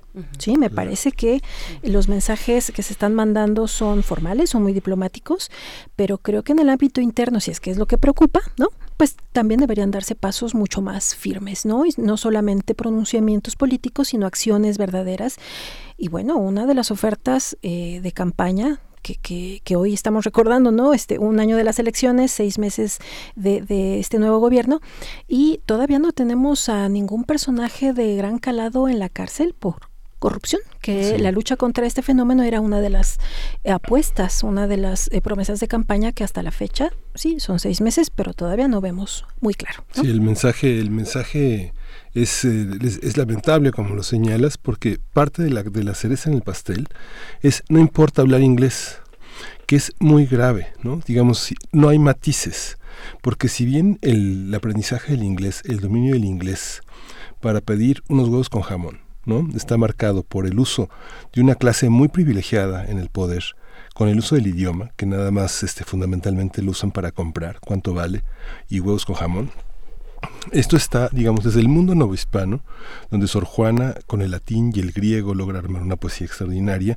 y luego el, gran conocimiento de, las de los idiomas que sostienen la comunicación con nuestras grandes universidades del mundo o sea, la traducción del chino, del japonés en el siglo XIX, este, toda la, toda la comprensión del francés, del alemán, también desde el siglo XIX marcan una manera de entendernos muy importante, ¿no? Totalmente de acuerdo, Miguel Ángel. Eh, en el mundo eh, actual es imposible desempeñarse, creo que en ningún ámbito, si no nos apoyamos en los idiomas, particularmente en el inglés, ¿no? Y aquí y ahora eh, tenemos clarísimo que tenemos que ponernos a estudiar chino. Sí, vemos Campeón sin Corona, donde Alejandro Galindo le dice, este, conduce un, un capítulo, un momento de la pelea entre el mexicano y el gringo, dice, háblale en inglés para que lo doblegues. Pero son las grandes literaturas, los grandes conocimientos los que permiten que la comunicación de la lengua sea una comunicación del espíritu, no solamente de la comunicación sino del entendimiento entre culturas. Latinoamérica ha funcionado porque justamente hemos traducido a los grandes momentos de la cultura occidental, desde los griegos hasta los chinos, hasta todo el, todo el orbe, ha sido traducido en estas grandes campañas de, desde los ateneístas hasta la revista Sur. Hemos atravesado las lenguas de una manera este, fraternal y, epistemológica. ¿no? Y creo que ahí eh, también daríamos muestra de que si tan preocupados estamos por voltear al norte y por mantener esta relación abierta, eh, yo creo que en muchas ocasiones hasta condescendiente con Estados Unidos, bueno, entonces de verdad tomémoslo en serio y en serio pongámonos en la pista del mundo anglosajón. Yo me, me, puse a pensar qué hubiera pasado si nuestro presidente hubiera asistido a la reunión. Creo que para empezar hubiera sido un gesto de muy buena fe, creo que hubiera sido deseable que estuviese ahí, al menos para intentar precisamente eh, transmitir esta, esta inquietud, este interés de México por estar presente no solo en la foto, sino en la práctica, ¿no? en, la, en la realidad. Eh, pero también eh, me acordé de que pues el inglés tampoco es muy bien manejado por nuestro presidente actual, ¿no? desafortunadamente pues es una tendencia que seguimos respecto al anterior. Entonces, creo que para que eh, hubiéramos sido objeto de escarnios, burlas, memes, pues creo que mejor, que bueno que no fue, ¿no? Pero también es un mensaje desafortunado, ¿no? El, el mundo importa y México no puede rezagarse y como mexicanos, como ciudadanos, como eh, profesionistas, tampoco podemos rezagarnos. Entonces sí, esta consideración de lo internacional en la práctica, en la realidad, el aprendizaje, conocimiento de otras culturas, de otros idiomas, particularmente de estos que están privilegiando el escenario internacional, el inglés, el chino, el alemán, del francés ya ni hablamos, ¿no?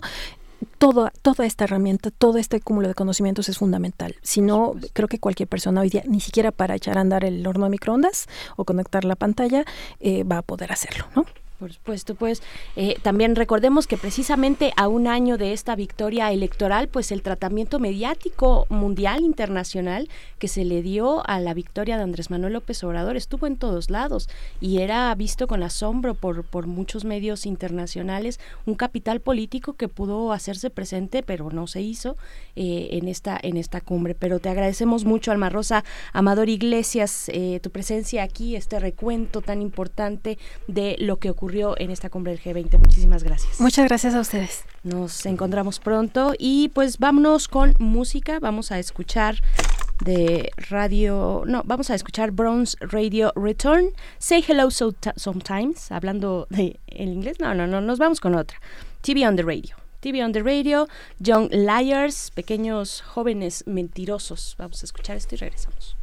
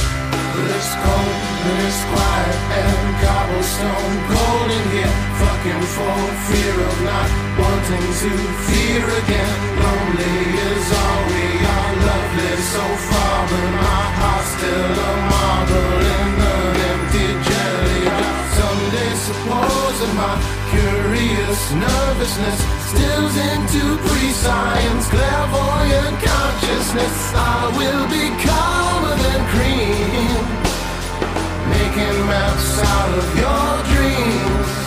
But will psychic ability kills the nativity.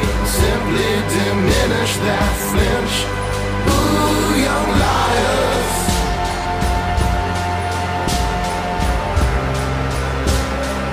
Ooh,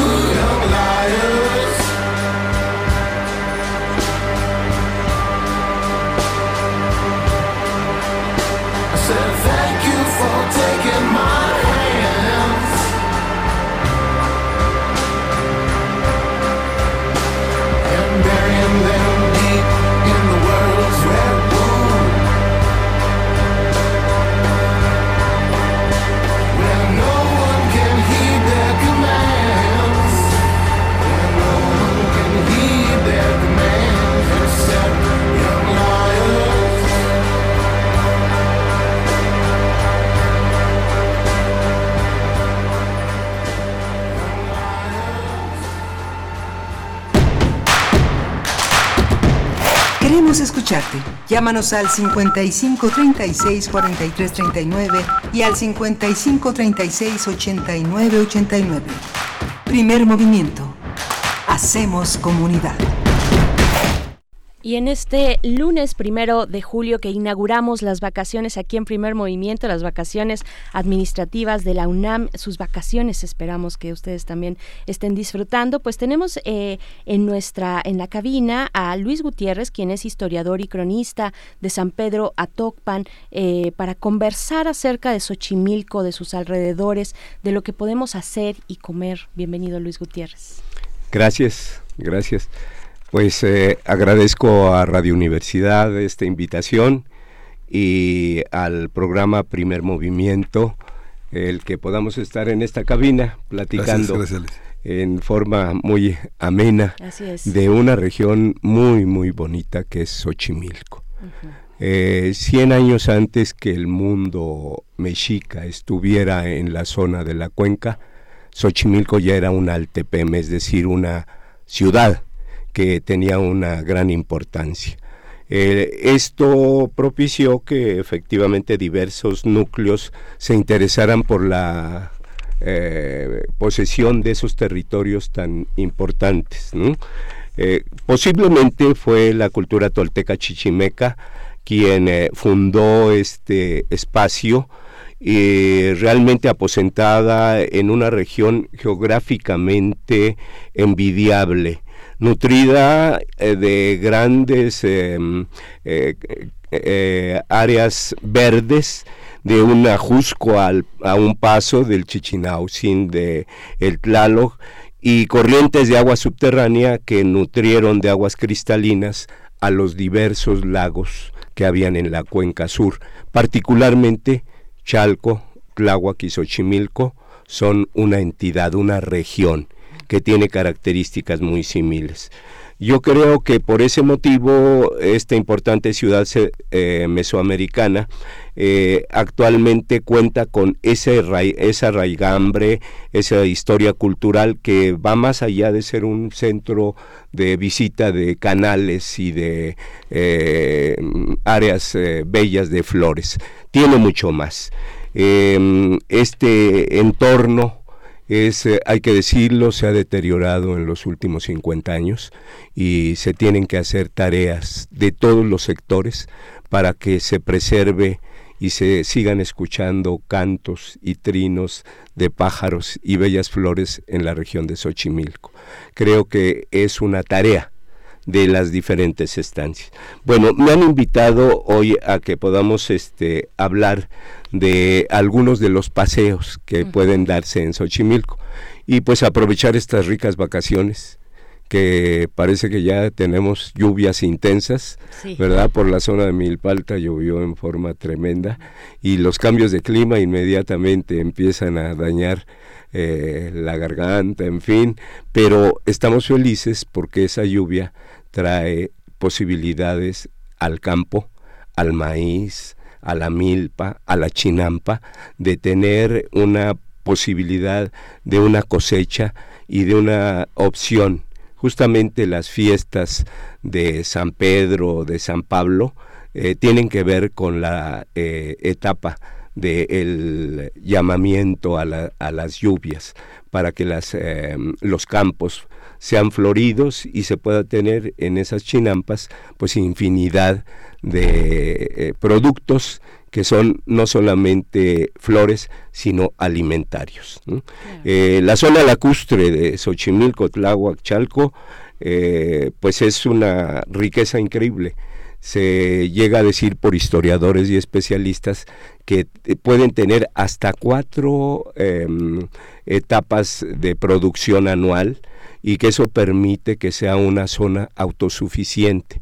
Lo fue en el mundo mesoamericano justamente de esos paseos pues están eh, los diferentes embarcaderos donde se puede tener uno, una opción de poder estar eh, una hora, dos horas en los acalotes, en las chinampas y ir eh, a, conocer un espacio de cómo, se, cómo está una, una chinampa, ¿no? Cómo, cómo se cultiva. Em, Preserva también Xochimilco una serie de eh, monumentos históricos como el convento de San Bernardino de Siena. Este convento lamentablemente este, fue dañado por el sismo de septiembre de 2017, Mm, pero eh, en su interior se encuentra eh, en esta arquitectura franciscana colonial uno de los retablos más bellos que hay en eh, todo México.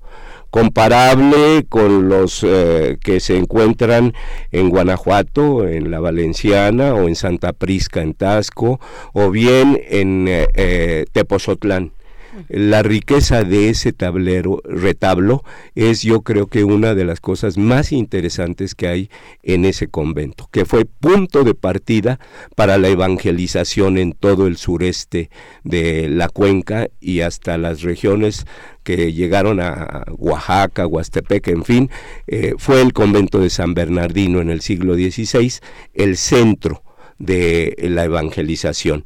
Eh, si no se puede visitar hoy por, lo, por el daño que tiene, pues hay otros como el de Santa María Tepepan, que es muy bonito también, y el templo de San Gregorio Magno en Atlapulco, San Gregorio Atlapulco.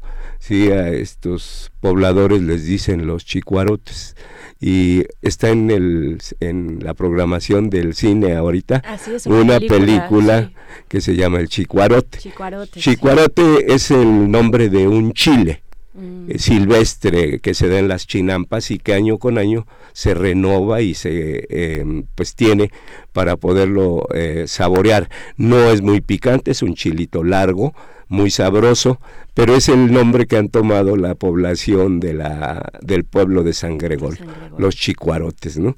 Este, bien, estos eh, lugares eh, que menciono de las eh, chinamperas, pues pueden ser em, algunos de los embarcaderos.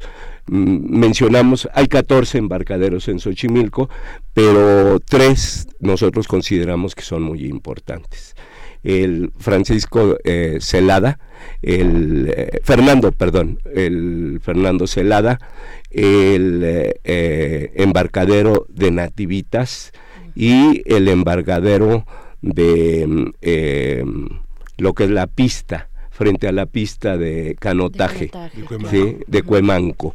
Exactamente. ¿Por qué mencionamos estos dos, el de Cuemanco y el Celada? Porque están eh, catalogados como dos embarcaderos que se acercan mucho a la zona ecológica.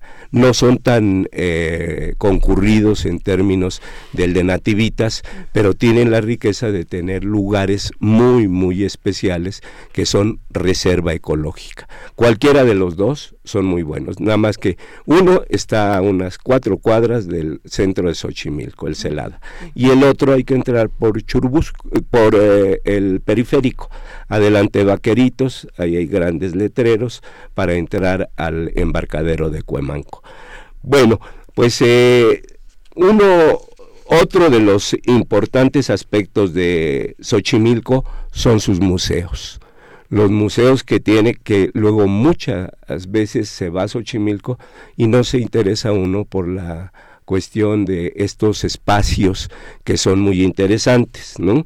Eh, en el pueblo de Santa Cruz, Acalpiscan, está eh, el Museo de Xochimilco, el Museo Arqueológico de Xochimilco.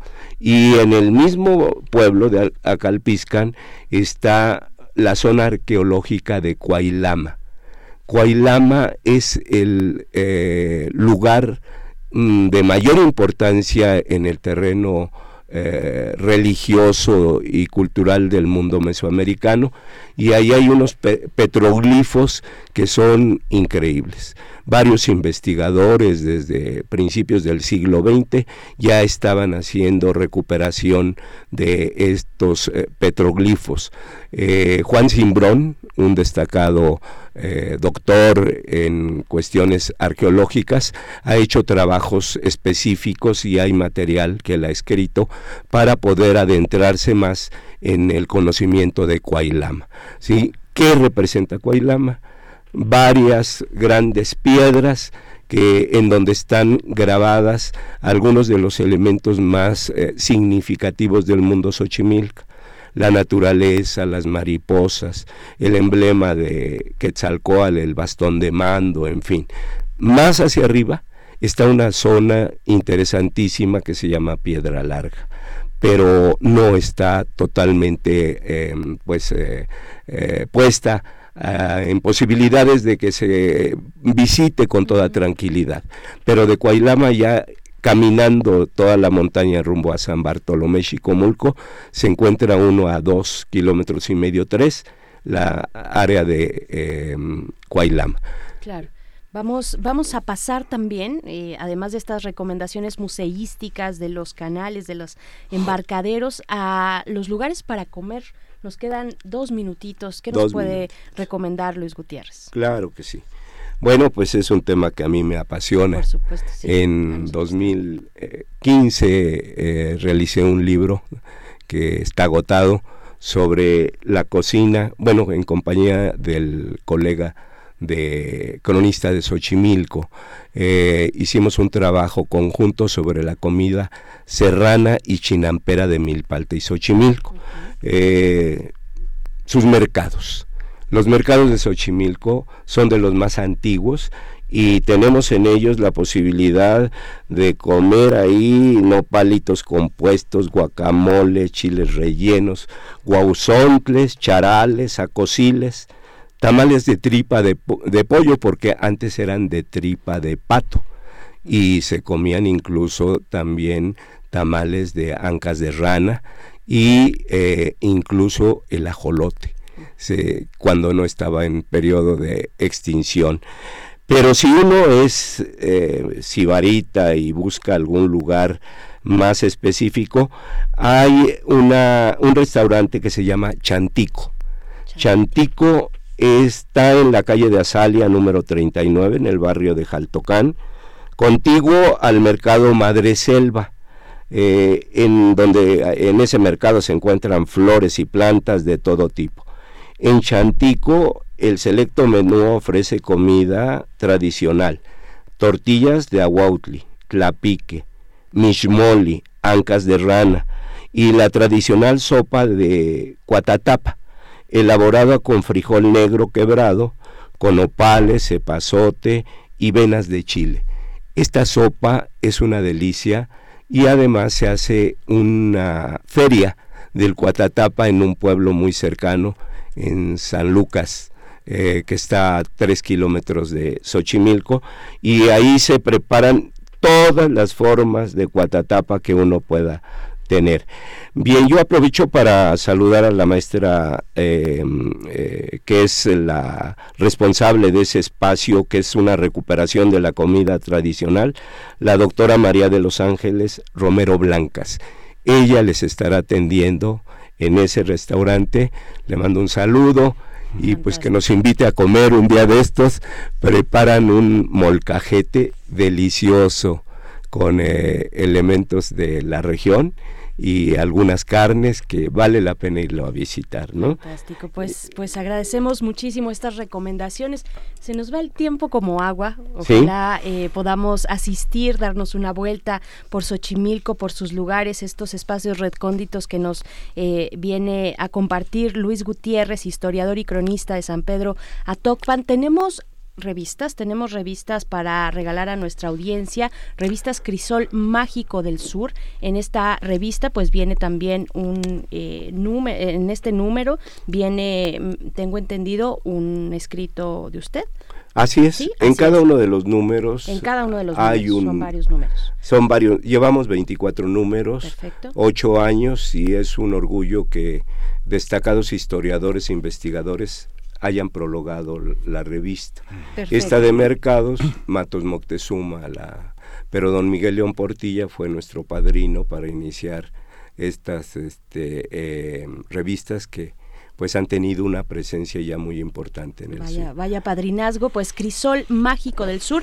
Tenemos, eh, pues vamos a tener 10 números distintos, además, entre ellos, a las primeras personas que se comuniquen a nuestro teléfono en cabina, que es el 55 36 43 39, repito, 55 36 43 39. Solo les recordamos que como estamos en periodo vacacional, podrán recoger su ejemplar de Crisol Mágico del Sur hasta el día o a partir del día 22 de julio. Aquí estarán esperando, se las guardamos, no se preocupen, tienen distintos temas acerca de eh, pues temas turísticos, culturales de los pueblos de la Ciudad de México y pues no tenemos más que agradecer eh, su presencia en esta cabina. Luis Gutiérrez, muchísimas gracias. Los invitamos el domingo 7 a estar en la explanada de Xochimilco para el cierre de un festival sobre artes escénicas, Tlatemuani. Eh, la maestra Elizabeth eh, Acevedo Chicharo es la organizadora y yo voy a estar por ahí dando una plática el domingo a las 12 del día. Pues ahí nos veremos. Bueno, hay que decir, adiós. Ah, bueno. antes, antes de despedirnos también de Radio Nicolaita, hay que decir que las personas que llamen, y eso se me pasó, las personas que llamen para recibir su revista eh, Crisol Mágico del Sur, tienen que decirnos por lo menos una recomendación, una recomendación de las que nos eh, vino a presentar Luis Gutiérrez, nos dan una recomendación y se llevan su ejemplar, Miguel Ángel. Sí, nos despedimos de la de Nicolaita y nos vamos a la siguiente hora de primer movimiento. Quédese con nosotros. Muchas gracias. Hasta pronto. Encuentra la música de primer movimiento día a día en el Spotify de Radio UNAM y agréganos a tus favoritos.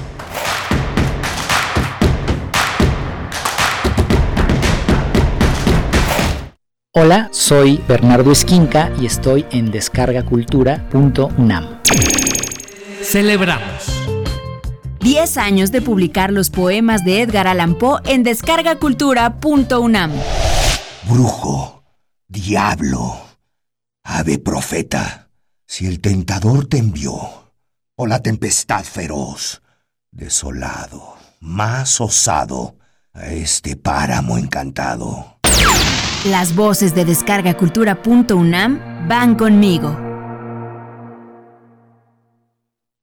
En México está creciendo la esperanza, un movimiento que se vuelve cada día más grande con la honestidad, las propuestas y la alegría de nuestra gente. Estamos unidos y eso nos hace más fuertes para transformar lo que parecía imposible cambiar.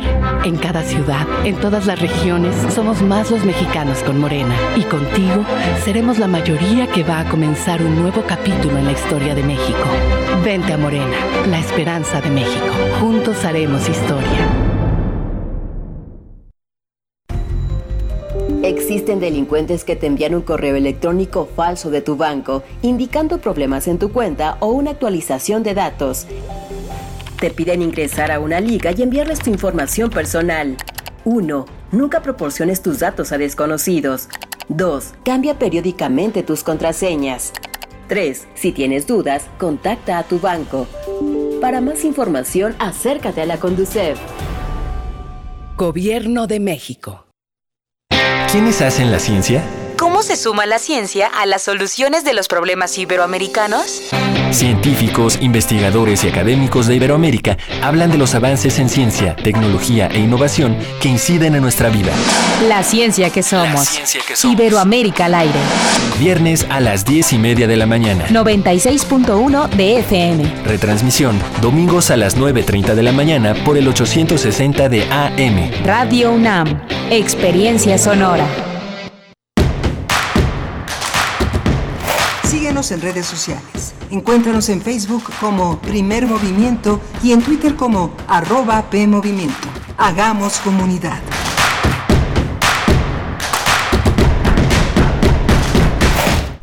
Estamos de vuelta cuando son las 9 de la mañana con 4 minutos de este lunes primero de julio. Permanecemos en cabina, Miguel Ángel Quemán. Buenos días, ¿cómo estás, Miguel Ángel? Muy bien, hola, buenos días a todos. Buenos días en este lunes primero de julio. Son las 9.05 casi de la mañana y bueno, estamos en un programa verdaderamente vertiginoso. Vertiginoso, lleno de contenidos, pero también de recomendaciones.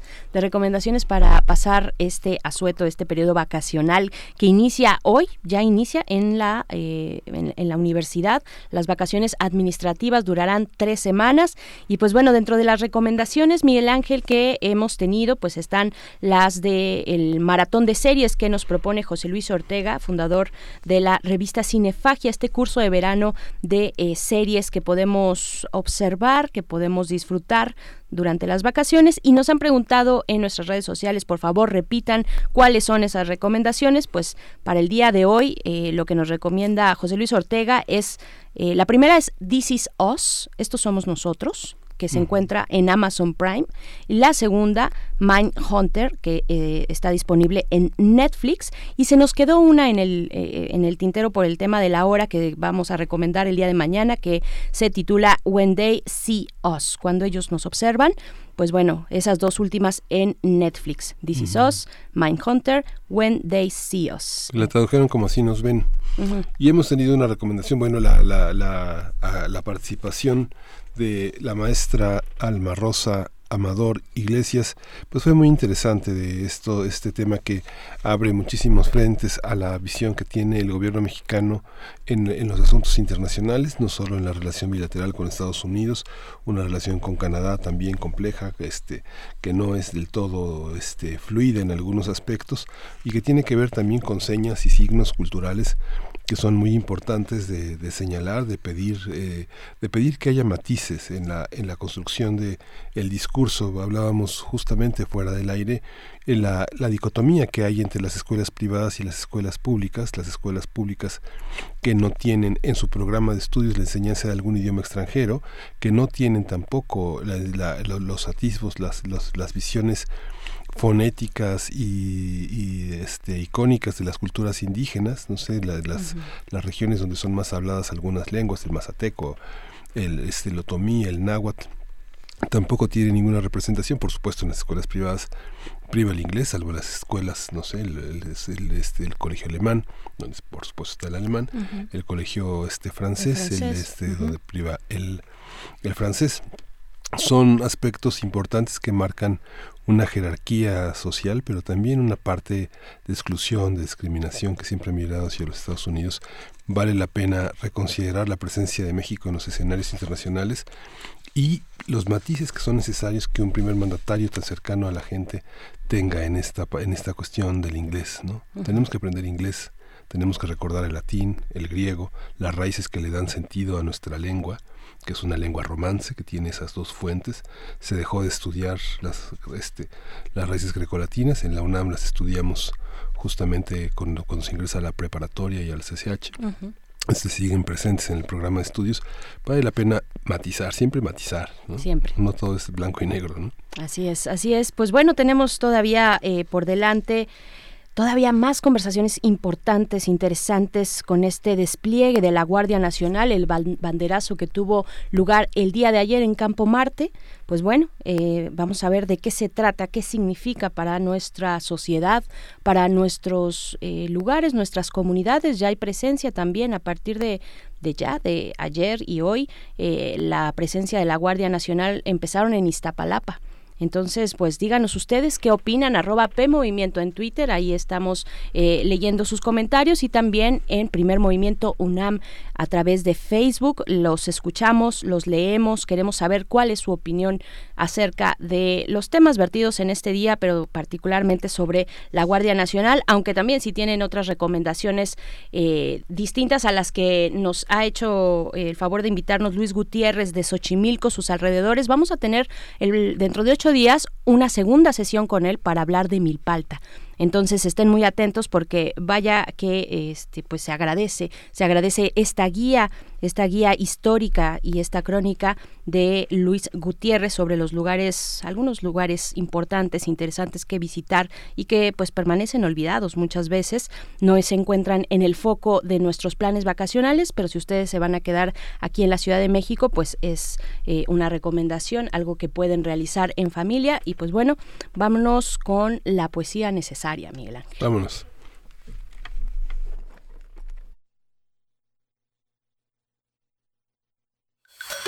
Primer movimiento. Hacemos comunidad. Vamos a la poesía necesaria. Vamos a leer eh, tres sonetos de un libro que Julia Santibáñez publicó el año pasado que se llama Sonetos y son 15. Julia Santibáñez, seguramente la conoces, forma parte de los equipos de la universidad en el área de comunicación, TV UNAM. Julia Santibáñez eh, Escobar nació en la Ciudad de México, licenciada en Letras Hispánicas, maestra en Literatura Comparada. Ella estudió en la Facultad de Filosofía y Letras de la UNAM y también estudió edición digital en Stanford, en la Universidad de Stanford y vamos a acompañar con una de las grandes composiciones del siglo XX, este, de Trillis Gone de B.B. King. Se llama el primero de la hija demasiada. Por dar mi domingo, por dar a mi domingo esparcimiento, imaginé que en otra vida un día eran dos tú, iguales de mi aliento, vestidas como una, en armonía. Aquella gemelar visión de intento atribuló mi frágil valentía. Quise luego abrazarlas de contento, nuevos brazos pidió mi anatomía. Pero pronto, con celo del que, del que escuece, murmuré con afanes de revancha, mis ternezas no son para otra cría. La rara paradoja es que me crece este amor animal, y así me ensancha y me rompe de ti, más no podría. Del artesano, del artesano del altar. Con mano fina esculpe al dios madera, detalla el tronco a su semejanza. Adivina sus iras, su venganza, lo que haría y diría si anduviera.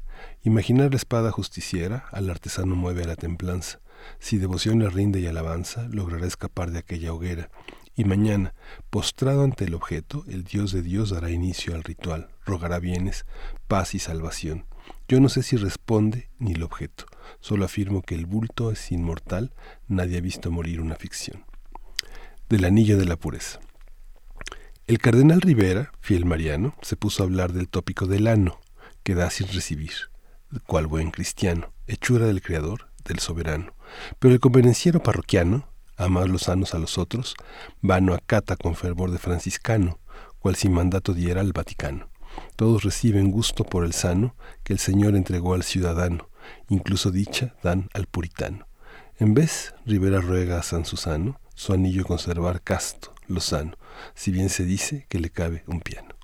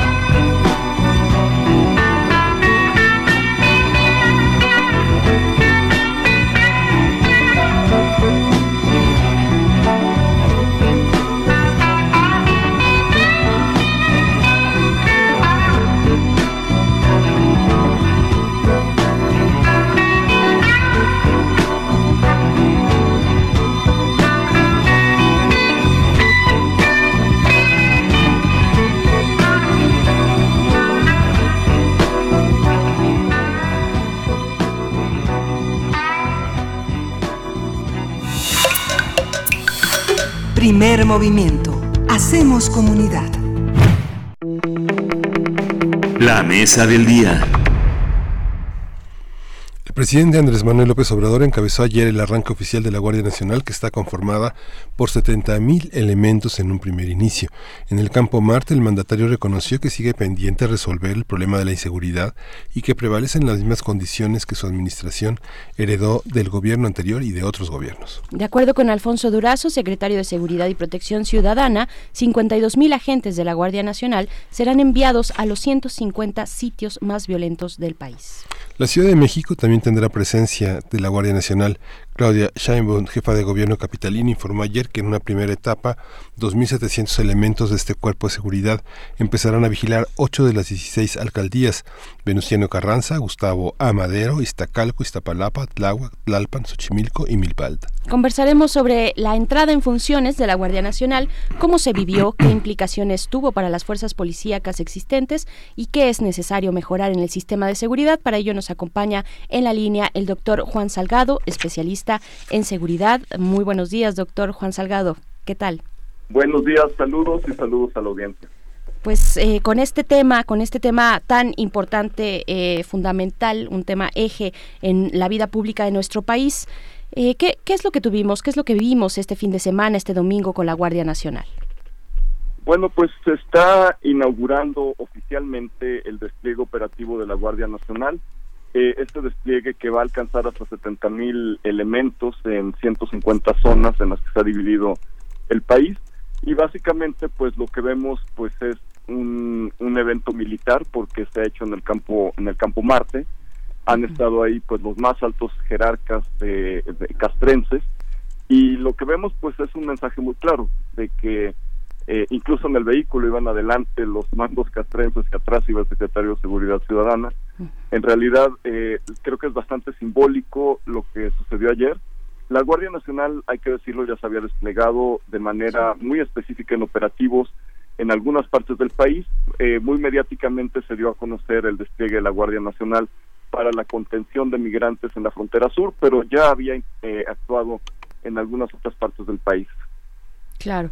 Eh, ¿cómo, ¿Cómo será este despliegue? Hablemos de, de, los números, digo, antes de pasar a la sustancia, al fondo, eh, a pensar si esto es solamente un cambio de nombre, un cambio de uniforme, como algunos han señalado, ¿no? O si hay verdaderamente, pues, la instrucción, la instrucción necesaria, requerida para eh, dar ese paso de lo militar a lo civil, ¿no? O esta mezcla eh, sui generis que quedó finalmente la Guardia Nacional, pero ¿cuáles son los números? ¿Qué sabemos de las zonas a los que a las que se va a desplegar eh, y específicamente también en la Ciudad de México, donde la jefa de gobierno dijo el año pasado, o desde el año pasado dijo no, no van a llegar acá, pues ahora resulta que sí. Sí, eh, bueno, en realidad se inicia con eh, el planteamiento de que se desplegarán 70 mil miembros. Esto forzosamente requiere pues una muy amplia participación de elementos castrenses. Sin duda alguna que cuando se formó la Policía Federal Preventiva, se incorporó a un gran número de, de, tanto de marinos como de como de policía militar pero estamos hablando de cifras muy distintas. En aquel tiempo estábamos hablando de aproximadamente 18 mil elementos de, de, fuerzas armadas pero actualmente pues va si queremos llegar a 70 mil miembros en el corto plazo y a 140 mil elementos de la Guardia Nacional a lo largo de, de la administración actual pues sí vamos a requerir de un reclutamiento muy fuerte y sobre todo una participación de las Fuerzas Armadas eh, muy consistente. Uh -huh. Se han desplegado, por ejemplo, 4.000 elementos de la Guardia Nacional que ya están en este momento en Michoacán. Eh, es algo que también naturalmente responde a una lógica delictiva compleja. Sí. En Michoacán hay situaciones muy locales, sobre todo en Tierra Caliente, que son similares a las de un conflicto armado, entonces pues en realidad es urgente actuar en Michoacán, es urgente actuar en en Tamaulipas, en el noreste, donde ya también están desplegándose, en la Huasteca, en distintas regiones del país, en donde se ha dado prioridad. Y me parece que la estrategia de las regiones es la correcta, es decir, es lo que se ha hecho en otros países, sobre todo en Sudamérica, pensando en el término de cuadrantes, que la, la terminología es distinta, pero la lógica es la misma, es decir, pensar regionalmente y pensar por sectores en las necesidades de seguridad y a partir de ese diagnóstico o de ese sentimiento de las autoridades locales, en conjunto con las federales, tener un despliegue. Eh, estamos hablando en ese sentido, pues sí, de números mucho más grandes, de militares participando en la seguridad y también de, de un tamaño de una Guardia Nacional muchísimo más grande que lo que habíamos tenido antes. ¿Qué, qué decir para la Ciudad de México? Bueno, en la Ciudad de México el despliegue eh, está focalizado hacia ciertas alcaldías, como por ejemplo Tlalpan, Gustavo Madero, que, eh, Iztapalapa, que tienen eh, frontera y vínculos comunicantes muy importantes con el Estado de México y que esto, pues bueno, facilita de manera logística la operación no solo de cárteles, sino de todo tipo de delincuencia entre el Estado de México y la Ciudad de México. Se, fue una decisión, eh, vamos, de estas decisiones que, que, que, que han sido repetitivas en las cuales primero se dice que no iba a participar en la Ciudad de México y después eh, se, se anuncia que, va a estar participando de manera focalizada y me parece que, eh, que, que bueno, que es la primera vez en la Ciudad de México que vamos a tener una presencia militar tan fuerte, porque hay que decirlo, la, la Guardia Nacional está principalmente constituida por elementos castrenses, tienen equipo militar, eh, tienen vehículos militares también, aunque los pinten de otro color, siguen siendo los mismos vehículos y el mismo equipo militar. Entonces, nunca habíamos tenido en la Ciudad de México una militarización de la seguridad en el ámbito local como la estamos teniendo ahora. Es decir, ahora sí nos está tocando, como en otras ciudades del país, que vamos a tener a elementos castrenses, porque recordemos que la Guardia Nacional está formada por elementos castrenses en activo. Esto sí contravino el acuerdo legislativo y, y sobre todo la reforma constitucional y de leyes secundarias en materia del carácter civil de la Guardia Nacional y sí tenemos eleme- elementos militares en activo que estarán ya presentes en la Ciudad de México y en el resto del país. La, la cantidad de policías en la Ciudad de México es, francamente significativa en el sentido de que son muy pocos. Según había declarado Horta, el secretario de Seguridad, hay 9.000 policías menos, hay 21.000 policías en activo, se van a contratar, desde, señaló desde marzo, han ido contrataciones paulatinas de 3.900 más, pero el, el despliegue de las fuerzas militares en las delegaciones donde hay... eh, presencia delictiva, esa presencia delictiva está vinculada no solo a la Ciudad de México, sino es una red que se alimenta del resto del país, que son estructuras muy fortalecidas, incluso por algunos políticos, por algunos empresarios que están vinculados a, las, a, la- a los aspectos delictivos, que las bandas de secuestro el secuestro ha sido uno de los delitos que han tenido mayor mayor incidencia, pero ¿cómo ves Juan esta esta relación entre la po- policía capitalina que ha demostrado en los últimos meses una un abuso de la fuerza, una pareciera que ausencia de protocolos, una una violencia inusual que no no la, no la teníamos presente desde hacía muchos años, eh, desde que tomó posesión en la, transición en la ciudad, desde que Cuauhtémoc Cárdenas hasta nuestros días no, no habíamos tenido un despliegue así de fuerza, de fuerza eh, policíaca tan intensa. ¿Cómo, ¿Cómo lo ves? ¿Cómo lo ves en esta cotidianidad tan tan marcada ahora hoy en los medios, tan transcrita en el Twitter, en, las redes sociales, con quejas ciudadanas y videos tan tan este, explícitos sobre la violencia policíaca? Sí, en realidad, bueno, me parece que la policía de la Ciudad de México está enfrentando retos a los que para los cuales no estaba preparada definitivamente porque no había sido la Ciudad de México escenario de este tipo de violencia y de enfrentamientos eh, eh, que, son característicos de la delincuencia organizada. Es decir, las policías locales en, en, en Torreón, en, en, en algunos lugares del país donde hay este tipo de actividad de la delincuencia organizada desde hace muchos años, tienen claras cuáles son sus funciones, sus alcances y límites y sobre todo cómo coordinarse con la Policía Federal en su momento y ahora con la Guardia Nacional eh, para eh, actuar o no actuar también en, en, en casos de delincuencia organizada, porque la policía local tiene atribuciones muy limitadas al narcomenudeo, etcétera, en términos de delincuencia organizada. Y en ese sentido corresponde a las fuerzas federales actuar en esta materia. Hubo un anuncio muy importante en materia de reforma de lo que se llama el este agrupamiento Policía Metropolitana, el cual incluye la creación de un equipo que parece un equipo SWAT, un equipo de reacción especializado en el combate a tareas de delincuencia organizada. Me parece algo muy complejo porque definitivamente no podemos crear un equipo de reacción con competencias adecuadas para la capacidad de fuego para los actores que ya están en la Ciudad de México, que hay evidencia de, además de los cárteles locales, del cártel de Tláhuac, de, de- de Tepito, etcétera, eh, que sin duda alguna están conectados con cárteles más grandes, pero de todas formas ya tenemos presencia documentada del cártel de Jalisco Nueva Generación en distintas alcaldías de la Ciudad de México.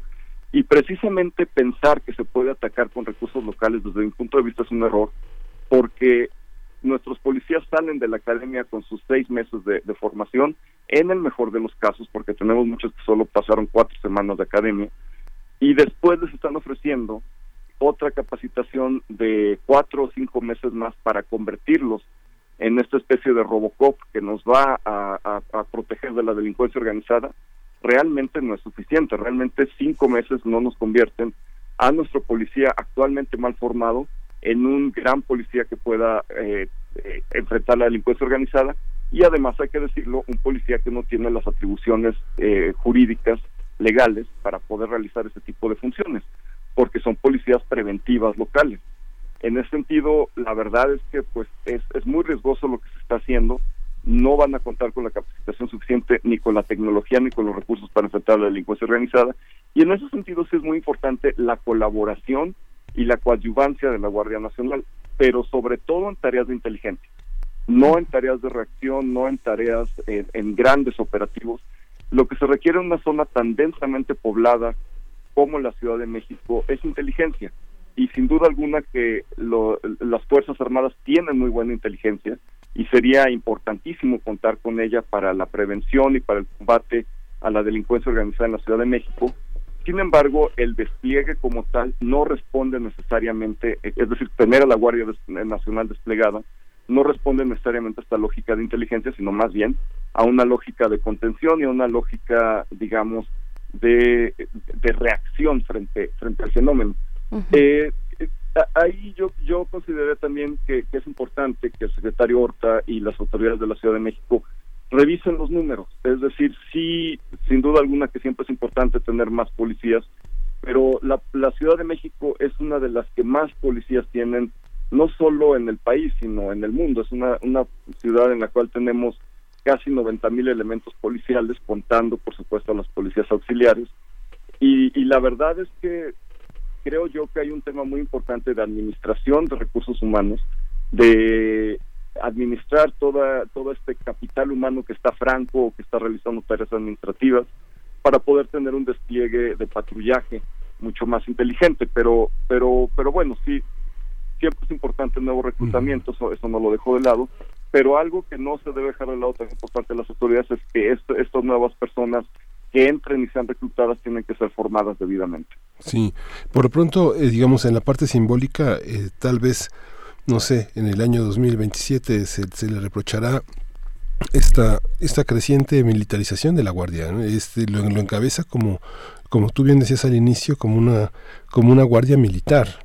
Y justamente en las dos últimas semanas hemos tenido manifestaciones de los eh, familiares de, las, de, la, de la gente de la Armada y de la gente de la Defensa y de la Policía Federal, de familiares que se manifiestan porque ellos no pueden hacerlo por la cuestión del reglamento, frente a la incertidumbre de sus prestaciones, de su situación laboral, de sus turnos, de sus horarios y de la exposición al peligro esta parte, esta transición que pareciera en el papel también está teniendo lugar como en, las en las vidas de estas de estas personas que de que entran a una nueva transición, pero por otra parte pareciera que todo sigue siendo lo mismo, ¿no?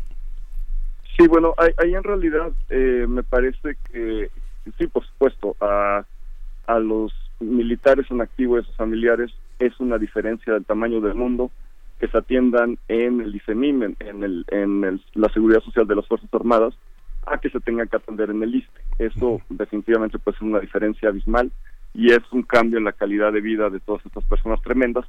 Sin embargo, el reglamento de la ley de la Guardia Nacional que fue publicado este sábado, ya en la edición vespertina de- del Diario Oficial de la Federación, es decir, es, es lo más reciente de lo reciente que hay, establece un consejo de carrera que es para la Guardia Nacional, que es básicamente una copia de, y de hecho el mismo término consejo de es, es- léxico castrense, y que, y que establece varias de las prestaciones militares que se siguen conservando en la Guardia Nacional, y además no olvidemos que son militares en activo, y al serlo no pierden en ese sentido, en, en, términos de derechos humanos, un, un tema muy importante, no pierden su fuero, pero este, tampoco pierden sus prestaciones. Entonces, eh, yo creo que sí ha habido presión, pero también el reglamento es claro en ese sentido. Y otro tema muy importante en términos de precisamente lo que estaba señalando, de que en 2027 se puede reclamar la militarización. Hay una militarización muy, muy soterrada, que además de, de la visibilidad de los militares, pues está en el, en el mismo reglamento. El artículo 29.3 del reglamento señala que los mandos castrenses, tanto de la Marina como del Ejército, tienen la posibilidad de interactuar por la Guardia Nacional frente a otras instancias de la Administración Pública Federal. Es decir, el secretario de Seguridad ya queda de adorno y quien va a interactuar con el Ministerio Público Federal y con el resto de la Administración Pública son directamente las y los mandos militares. ¿Qué vamos a tener aquí? Eh, vamos a tener pues a los militares caminando por los pasillos de la Administración Pública Federal, que ya lo hacían antes, pero ahora lo van a hacer con el mando de la seguridad pública. ¿Y esto qué significa? Básicamente que la interacción con el Ministerio Público va a ser directamente de los mandos castrenses y que vamos a tener pues, un retroceso muy importante en materia del sistema procesal penal, porque vamos a tener a militares en activo en funciones de primer respondiente y vamos a tener a militares en activo también, eh, particularmente cuidando la cadena de custodia eh, eh, y sobre, sobre todo eh, eh, la, evidencia, los indicios que son el motor del nuevo sistema procesal penal, van a estar a cargo de elementos castrenses. Pues aquí sí hay un- una situación muy delicada, porque el Ministerio Público no necesariamente es una autoridad para, para un elemento castrense. Su autoridad es un militar, su autoridad es su almirante. Y quien está al cargo de, de- de la evidencia son estos elementos, los militares. Entonces, aquí sí podemos tener el fin de nuestro malogrado sistema de justicia penal. Lo poco que se había alcanzado puede haber un retroceso muy importante. Uf, vaya, pues mucho de lo que se criticó durante tantos foros a lo largo de pues ya casi dos años, ¿no? Tal vez un poco más, eh, desde el sexenio de Peña Nieto sobre aquello que teníamos que poner atención, sobre lo que dijeron los colectivos de seguridad sin guerra, en fin, pues mucho de ello podríamos estarlo viendo reflejado aquí según lo que nos comentas, eh, Juan Sal- Salgado. Tenemos, eh, o sea, hace un momento Miguel Ángel preguntaba y comentaba acerca de la certeza del actuar, una certeza que también brinda seguridad, saber cómo se tienen que movilizar y cómo tienen que interactuar estas fuerzas, pues es un marco de seguridad y de protección para ellos. Eh, también tenemos, eh, sabemos qué hay del plan conjunto, eh, cómo van a interactuar, qué podemos esperar de esta relación cotidiana que ya van a tener y que ya están teniendo en la, en, en la realidad, eh, pues entre mandos y elementos de origen castrense y aquellos de origen civil. Sí, bueno, en, en realidad es esto lo decide el mando operativo institucional, que es, digamos, esta instancia que, que, que es una instancia colegiada en la cual participan Sedena, participa la Secretaría de la Marina y participa la Secretaría de Seguridad Ciudadana. Eh, e- este mando operativo es quien define las líneas no solo de colaboración, sino de operación entre, entre los elementos. En teoría, pues van a ser eh, compañeras y compañeros de trabajo las y los policías federales que son absorbidos en la Guardia Nacional y los elementos castrenses.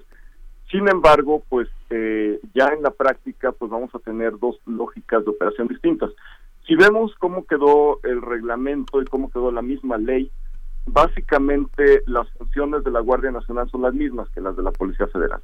En ese sentido, pues eh, se podría considerar, si se ve desde el papel, que pues está creando una nueva Policía Federal, pero con elementos castrenses y con una lógica de operación castrense. Entonces, eh, quienes lo van a sufrir más son quienes vienen de Policía Federal, porque pues los elementos castrenses van a seguir mucho en su misma lógica operativa. También es importante señalar que buena parte del desarrollo que hubo en materia de controles, sobre todo control de confianza, etcétera, eh, la- el desarrollo policial, el sistema de desarrollo policial, la profesionalización de Policía Federal, se están desmontando, así como están desmontando actualmente a la División de Inteligencia, a la División Antidrogas, a la División Científica de Policía Federal, que le están quitando recursos, le están quitando capacidades, y en ese sentido, pues lo que se está haciendo es toda esta institucionalización de una Policía Federal que se logró a lo largo de 12 años, un poco más, la verdad es que en este momento pues están desmontando para crear una nueva institución. Y el gran problema de fondo es que mientras sigamos confiando en, las Fuerzas Armadas para resolver nuestros problemas, desde el sargazo hasta la seguridad pública, no vamos a desarrollar instituciones sólidas en México. Vamos a quedar un país militarizado en el cual el ejército va a ser la respuesta a todo. Escuchamos cada día en las mañaneras que el presidente dice que el ejército va a distribuir el, combustible, que el ejército va a, estar a cargo de prácticamente todo. ¿Y, ¿Y qué es lo que pasa con nuestras instituciones? Lo que se había logrado en términos de fortalecimiento institucional, que aún así era endeble, se está echando para atrás. Entonces, el riesgo es que acabemos este sexenio con instituciones todavía más débiles y con un ejército que va a estar metido absolutamente en todo. ¿Cuáles fueron los parámetros que quedaron asentados eh, en este actuar cotidiano de la ahora Guardia Nacional? Eh, ¿Qué parámetros quedaron en las leyes secundarias? Pienso particularmente en la Ley eh, Nacional de Registro de Detenciones, ¿no? Para el tema de tortura, desaparición forzada, en fin, ejecuciones sumarias, y, pero también de el uso de la fuerza, la Ley Nacional del Uso de la Fuerza. ¿Qué decir? ¿Cómo, ¿Cómo quedaron estos parámetros? Bueno, me parece que los parámetros responden a los estándares tanto nacionales como internacionales. La ley de uso de la fuerza, pues fue una ley que tuvo la participación de organizaciones civiles, Comité Internacional de la Cruz Roja, eh, es decir, fue, una ley ampliamente debatida y consultada. Y lo mismo la, la de registro de detenciones. Me parece que, como en casi todo en México, las leyes están bien hechas y tienen un sustento normativo sólido. Sin embargo, el problema es qué tanto se va a acatar la ley. Acabamos de ver la semana pasada el allanamiento de un, ah, de un asilo, de un albergue de migrantes por parte de la Guardia Nacional. Y bueno, pues ¿qué es lo que ha pasado? En aquel momento la Guardia Nacional está operando sin reglamento, a partir del sábado ya tiene reglamento. El reglamento establece que hay un consejo disciplinario que es el que debería dirimir este, este tema. Un allanamiento es un asunto muy serio, un asunto penal entonces, más allá de que se les discipline como militares por haber hecho algo mal, eh, es decir, yo puedo entender que a un militar que trae su el, uniforme se le disciplina administrativamente, pero a un militar eh, en funciones de Guardia Nacional que allana un, este, un, albergue de migrantes, se le tiene que castigar penalmente y no hemos visto ninguna respuesta y probablemente eso es lo que vaya a pasar. Eh, realmente las instituciones castrenses no dan a conocer cómo disciplinan a sus elementos. Entonces, muy probablemente las decisiones se tomen allá, en, en, un ámbito cerrado, y más allá de lo mucho que alcanzaron las leyes, porque son leyes muy consensuadas, lo lamentable es que una interpretación y una ejecución castrense pues lleva a este entorno de impunidad y sobre todo pues bueno si ya vimos que se traicionó eh, lo que se acordó con sociedad civil y, y con eh, los grupos legislativos de que se iba a formar una Guardia Nacional Civil y se finalmente se creó una Guardia Nacional Castrense, pues yo creo que las otras leyes también se pueden violentar. Sí. ¿Y el reglamento, Juan, cómo lo ves? O sea, digamos, eh, hemos tenido poco tiempo para verlo, justamente coincide con la última edición en papel de la, del Diario Oficial de la Federación, por primera vez ya deja de, emitirse en papel, a partir de este próximo lunes este, es la edición únicamente digital, está acceso, es acceso para todo, el, para todo el país, para todo el público, pero este reglamento que en realidad es relativamente breve. ¿Tú cómo lo observas? ¿Qué, qué, qué puntos habría que tener en consideración? Ahora que señalas lo del allanamiento, es un punto muy importante. Este hecho ocurrió antes del reglamento. Estarían exentos de culpa, ¿no? Eh, no, no necesariamente, porque la misma ley, eh, la, misma ley remite a la especificidad del reglamento para los procedimientos, pero de todas formas la, la instancia eh, como, como tal, el, el, Consejo ya lo establecía la ley, entonces eh, sí, de, ninguna manera tendrían que quedar este, exentos de responsabilidad. Sin embargo, eh, el, el, reglamento, pues en general, eh, hay, tiene todavía necesidad todavía de, de seguirse normando porque remite a una cantidad de manuales. Por ejemplo, incluso este tema que ha sido tan visible en los medios de comunicación sobre las insignias, sobre el tipo de logo, sobre el tipo de colores que están utilizando los vehículos de la Guardia Nacional, todavía no lo resuelve el reglamento. Mm. El reglamento señala que tiene que haber un manual específico sobre uso de insignias y sobre uso de, eh, de, de, de, toda la, de, toda la imagen institucional. Y como eso tenemos manuales casi para cada cosa. Entonces, el reglamento todavía nos deja huecos muy importantes porque se tiene que reglamentar, valga la redundancia, a partir de manuales. Es decir, todavía la necesidad de que la institución, en este caso la Guardia Nacional, genere todos estos manuales que son reglamentación interna para que puedan efectivamente, eh, eh, eh, digamos, este, normarse todos estos aspectos. subsistió una unidad de asuntos internos, eso hay, hay que decirlo. Creo que en términos de estructura y, funcionamiento de la Guardia Nacional, sí se, se, mantiene es, los asuntos internos, sin embargo, eh, se crea este consejo de disciplina que, que, se parece mucho a los militares y en ese sentido no queda claro, al menos hasta ahora, cómo se va a organizar y cómo se va a coordinar esta unidad de asuntos internos con, el Consejo, lo cual creo yo que sí necesita todavía una revisión muy importante. También da atribuciones muy importantes al comandante. En ese sentido, pues este básicamente al comandante, que ya sabemos que es de origen castrense, pues le da eh, le da todas las funciones que, que, tenía la, dirección anterior de la Policía Federal, más eh, algunas otras de relación directa con, eh, con mandos castrenses. Entonces, vamos, pues es básicamente establecer líneas de autoridad y creo creo yo que en ese sentido sí hay sí hay una afectación importante al carácter civil que debería tener la Guardia Nacional.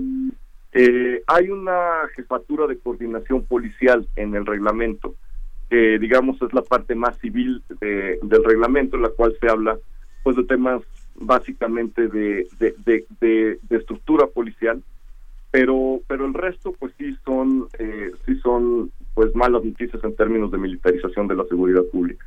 claro, también eh, Juan Salgado, en distintas ocasiones se mencionó eh, por parte de las autoridades que habría un acompañamiento, una cercanía, una observancia de eh, instancias de derechos humanos, instancias internacionales. ¿Vamos a ver eso? ¿Estamos viendo eso en todo este plan, en toda esta elaboración y en este despliegue? Es un punto importantísimo y qué bueno que lo señalas, porque es una gran ausencia en el reglamento. Y de hecho fue uno de los primeros puntos que, a mí me hizo abrir los ojos. Y la verdad es que, eh, digamos, todo el, mecanismo de rendición de cuentas es interno, es basado en este consejo disciplinario con el apoyo de asuntos internos, pero realmente no establece mecanismos de supervisión externa ni de ciudadanía mexicana ni de instancias internacionales.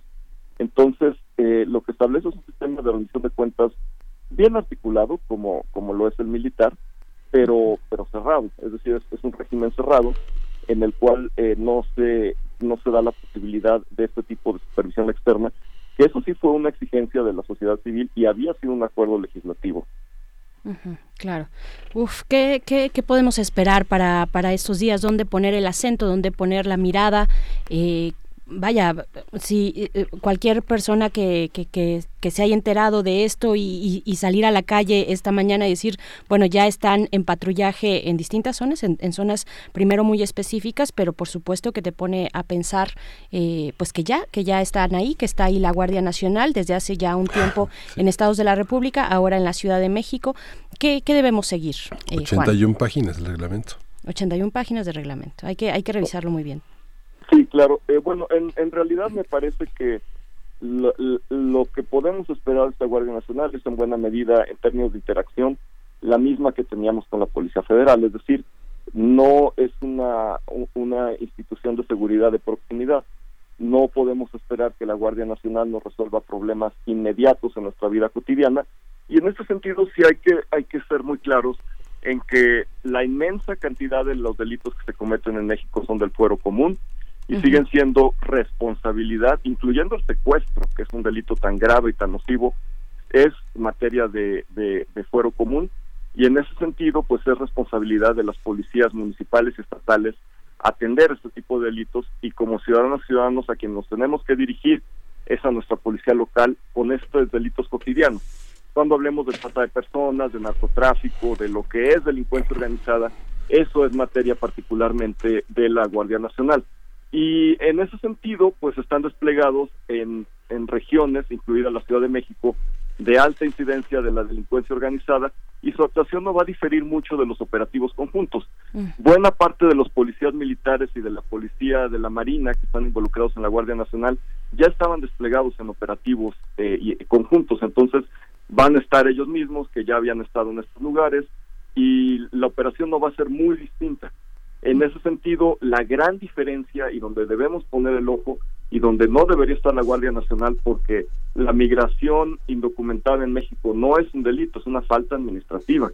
Y en ese sentido, a, a quien, a quienes están en este momento conteniendo y en ciertos puntos atacando es a los migrantes centroamericanos. En ese sentido, debemos tener mucho cuidado con la actuación de la Guardia Nacional, con lo que pasó en Agua Prieta, con lo que pasó en el sur del país eh, del migrante centroamericano y su hijo, que fueron eh, presuntamente torturados por la Guardia Nacional, y digamos, de eh, eh, todos estos incidentes que, que vamos a estar viendo en los próximos días, porque son flujos migratorios muy importantes, y la contención pues siempre lleva pues muchos elementos no solo de detención, sino también directamente de violación a los derechos humanos, sobre todo pues eh, en un país donde existe la libertad de tránsito y donde la migración indocumentada, insisto, no es un delito y no debería ser materia de, de, la, de la institución federal a cargo de la delincuencia organizada.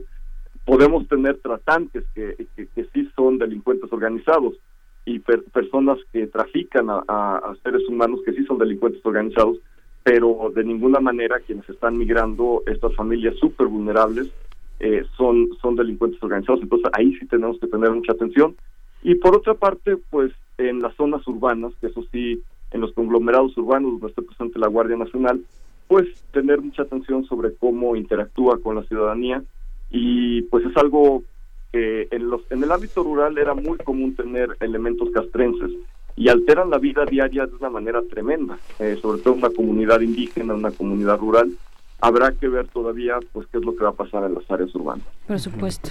Eh, una última pregunta en un minutito, si es posible. Eh, Juan Salgado, no quiero dejar de preguntar eh, si cambió, si cambió, digamos, la dinámica, si este gran discurso de la cuarta transformación nos dice, bueno, no vamos a actuar como se actuó en el pasado, y si tenemos a cuerpos castrenses que integran la Guardia Nacional, que se caracterizan por la obediencia, la cadena de mando, donde tal vez la orden no es abatir, sino contener, podemos tener alguna expectativa en ese sentido, una expectativa de mejora ahora que ha cambiado el discurso, por lo menos los personajes al frente?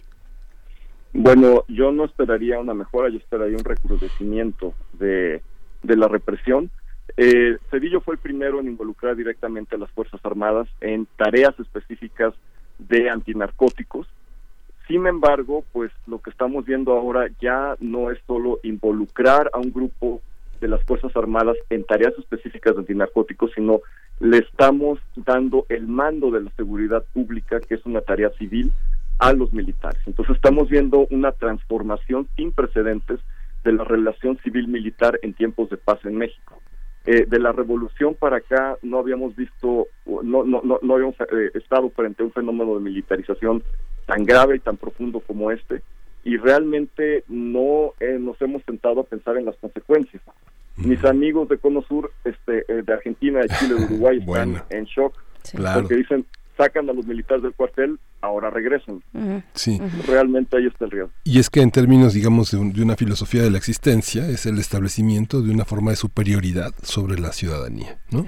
O sea, eso es, es lo que, esa mirada por encima del hombro, como dicen nuestros amigos del sur, los milicos, ¿no? Esos son, milicos. ¿no? Así es, pues ahí está, eh, pues a ver cómo salimos todas las mañanas, eh, algunos el día de hoy con, con reservas y pensando y teniendo en la mente la Guardia Nacional ya patrullando las calles, al menos de esta Ciudad de México. Te agradecemos mucho, Juan Salgado, doctor Juan Salgado, especialista en seguridad, por eh, conversar con nuestra audiencia esta mañana.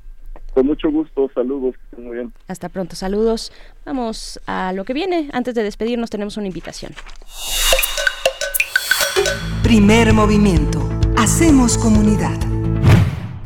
Y dentro de, pues sí, las invitaciones a sumarse, a emplear de distintas formas nuestro tiempo vacacional, pues están las que presentan los faros, en este caso el faro de la comunidad de Aragón, y está en la línea Arturo Romero, quien imparte uno de los talleres, talleres para la red de faros, el taller Repensarte. ¿Cómo estás, Arturo? Buenos días. Hola, Bernice, buenos días. Hola, buenos días, Arturo. Buenos días, pues coméntanos por favor en qué consiste esta tarea, las tareas de, de los faros que además eh, se han reformulado, se han repensado ya con el huevo- nuevo gobierno de Claudia Sheinbaum. Hay también la posibilidad de que se extiendan otro tipo también de eh, este, est- estos pilares, ¿no?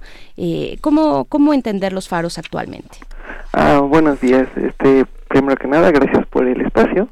Gracias a ti. Este, los faros surgen hace aproximadamente 20 años eh, con mm, para poder descentralizar la cultura de la Ciudad de México y llevarla a las periferias de la misma, ¿no? Es, eh, tiene como objetivo llevar cultura de calidad y llevarla a todos lugares a los que generalmente luego es inaccesible. Claro. Eh, eh, nuestro taller está inscrito en el programa de Faro en tu comunidad, que busca también sacar los talleres de los mismos faros y llevarlos a las colonias en las que estos residen, ¿no? Como las plazas, los parques, las escuelas, los mercados, justo para recuperar los espacios para la comunidad y crear comunidades fuertes.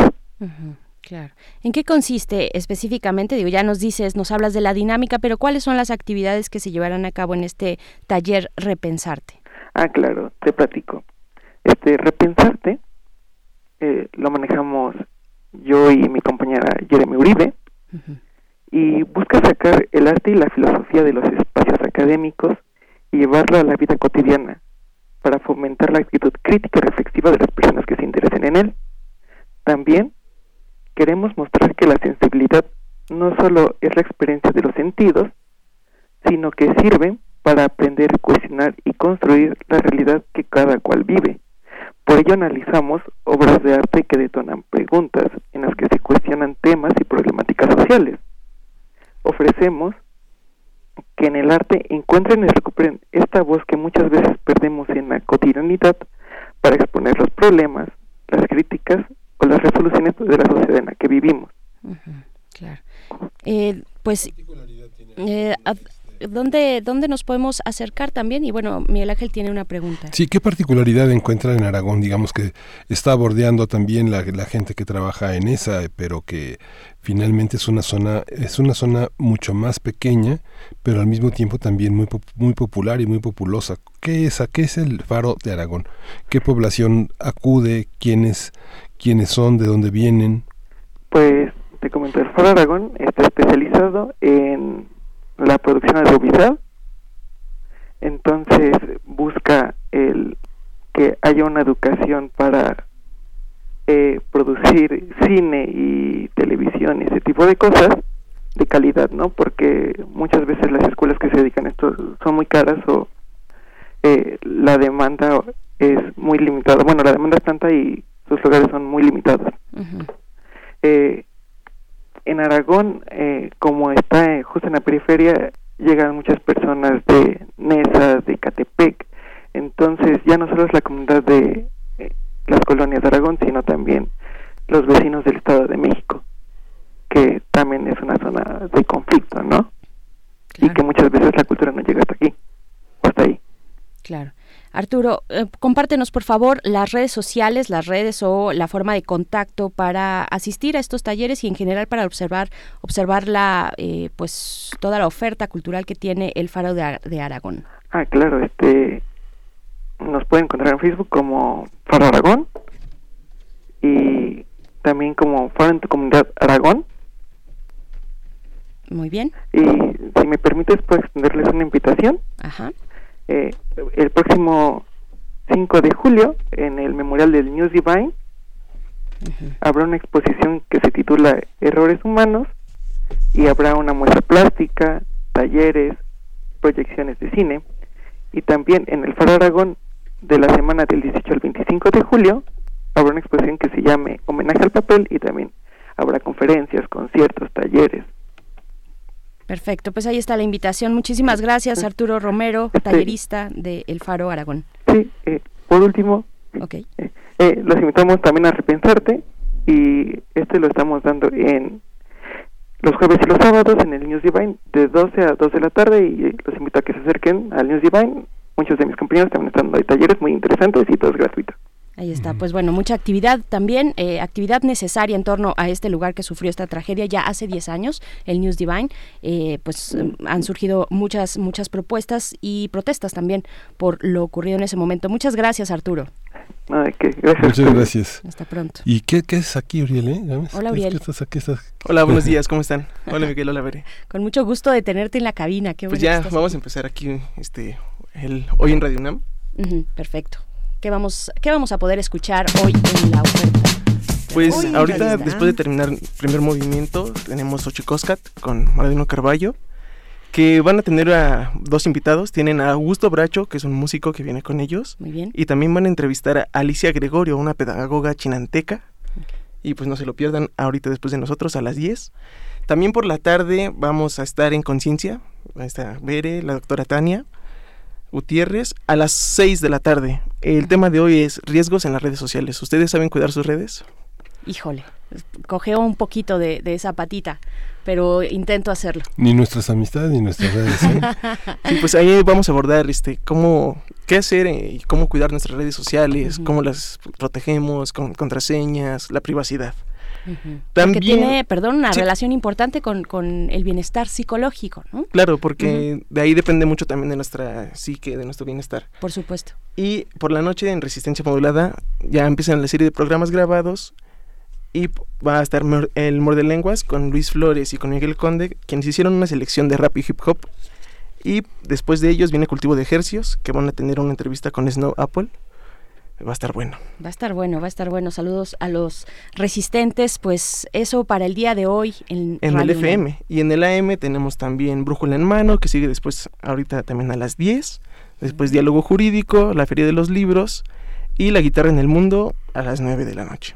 Fantástico, pues ahí está. Es lo de hoy. La cartelera radiofónica de esta emisora que sigue con ustedes en las vacaciones. Miguel Ángel, estamos Sí. a punto de despedirnos. Sí, nos vamos a despedir con música de So What, Catwalk, de Catwalk, Camino de. Gato. Así es. Este, ya nos despedimos, nos vamos. Esta es radiodifusora sigue adelante, sigue, seguimos, aunque estamos en vacaciones, estamos muy activos, así que esto fue el primer movimiento, Berenice. El mundo desde la universidad.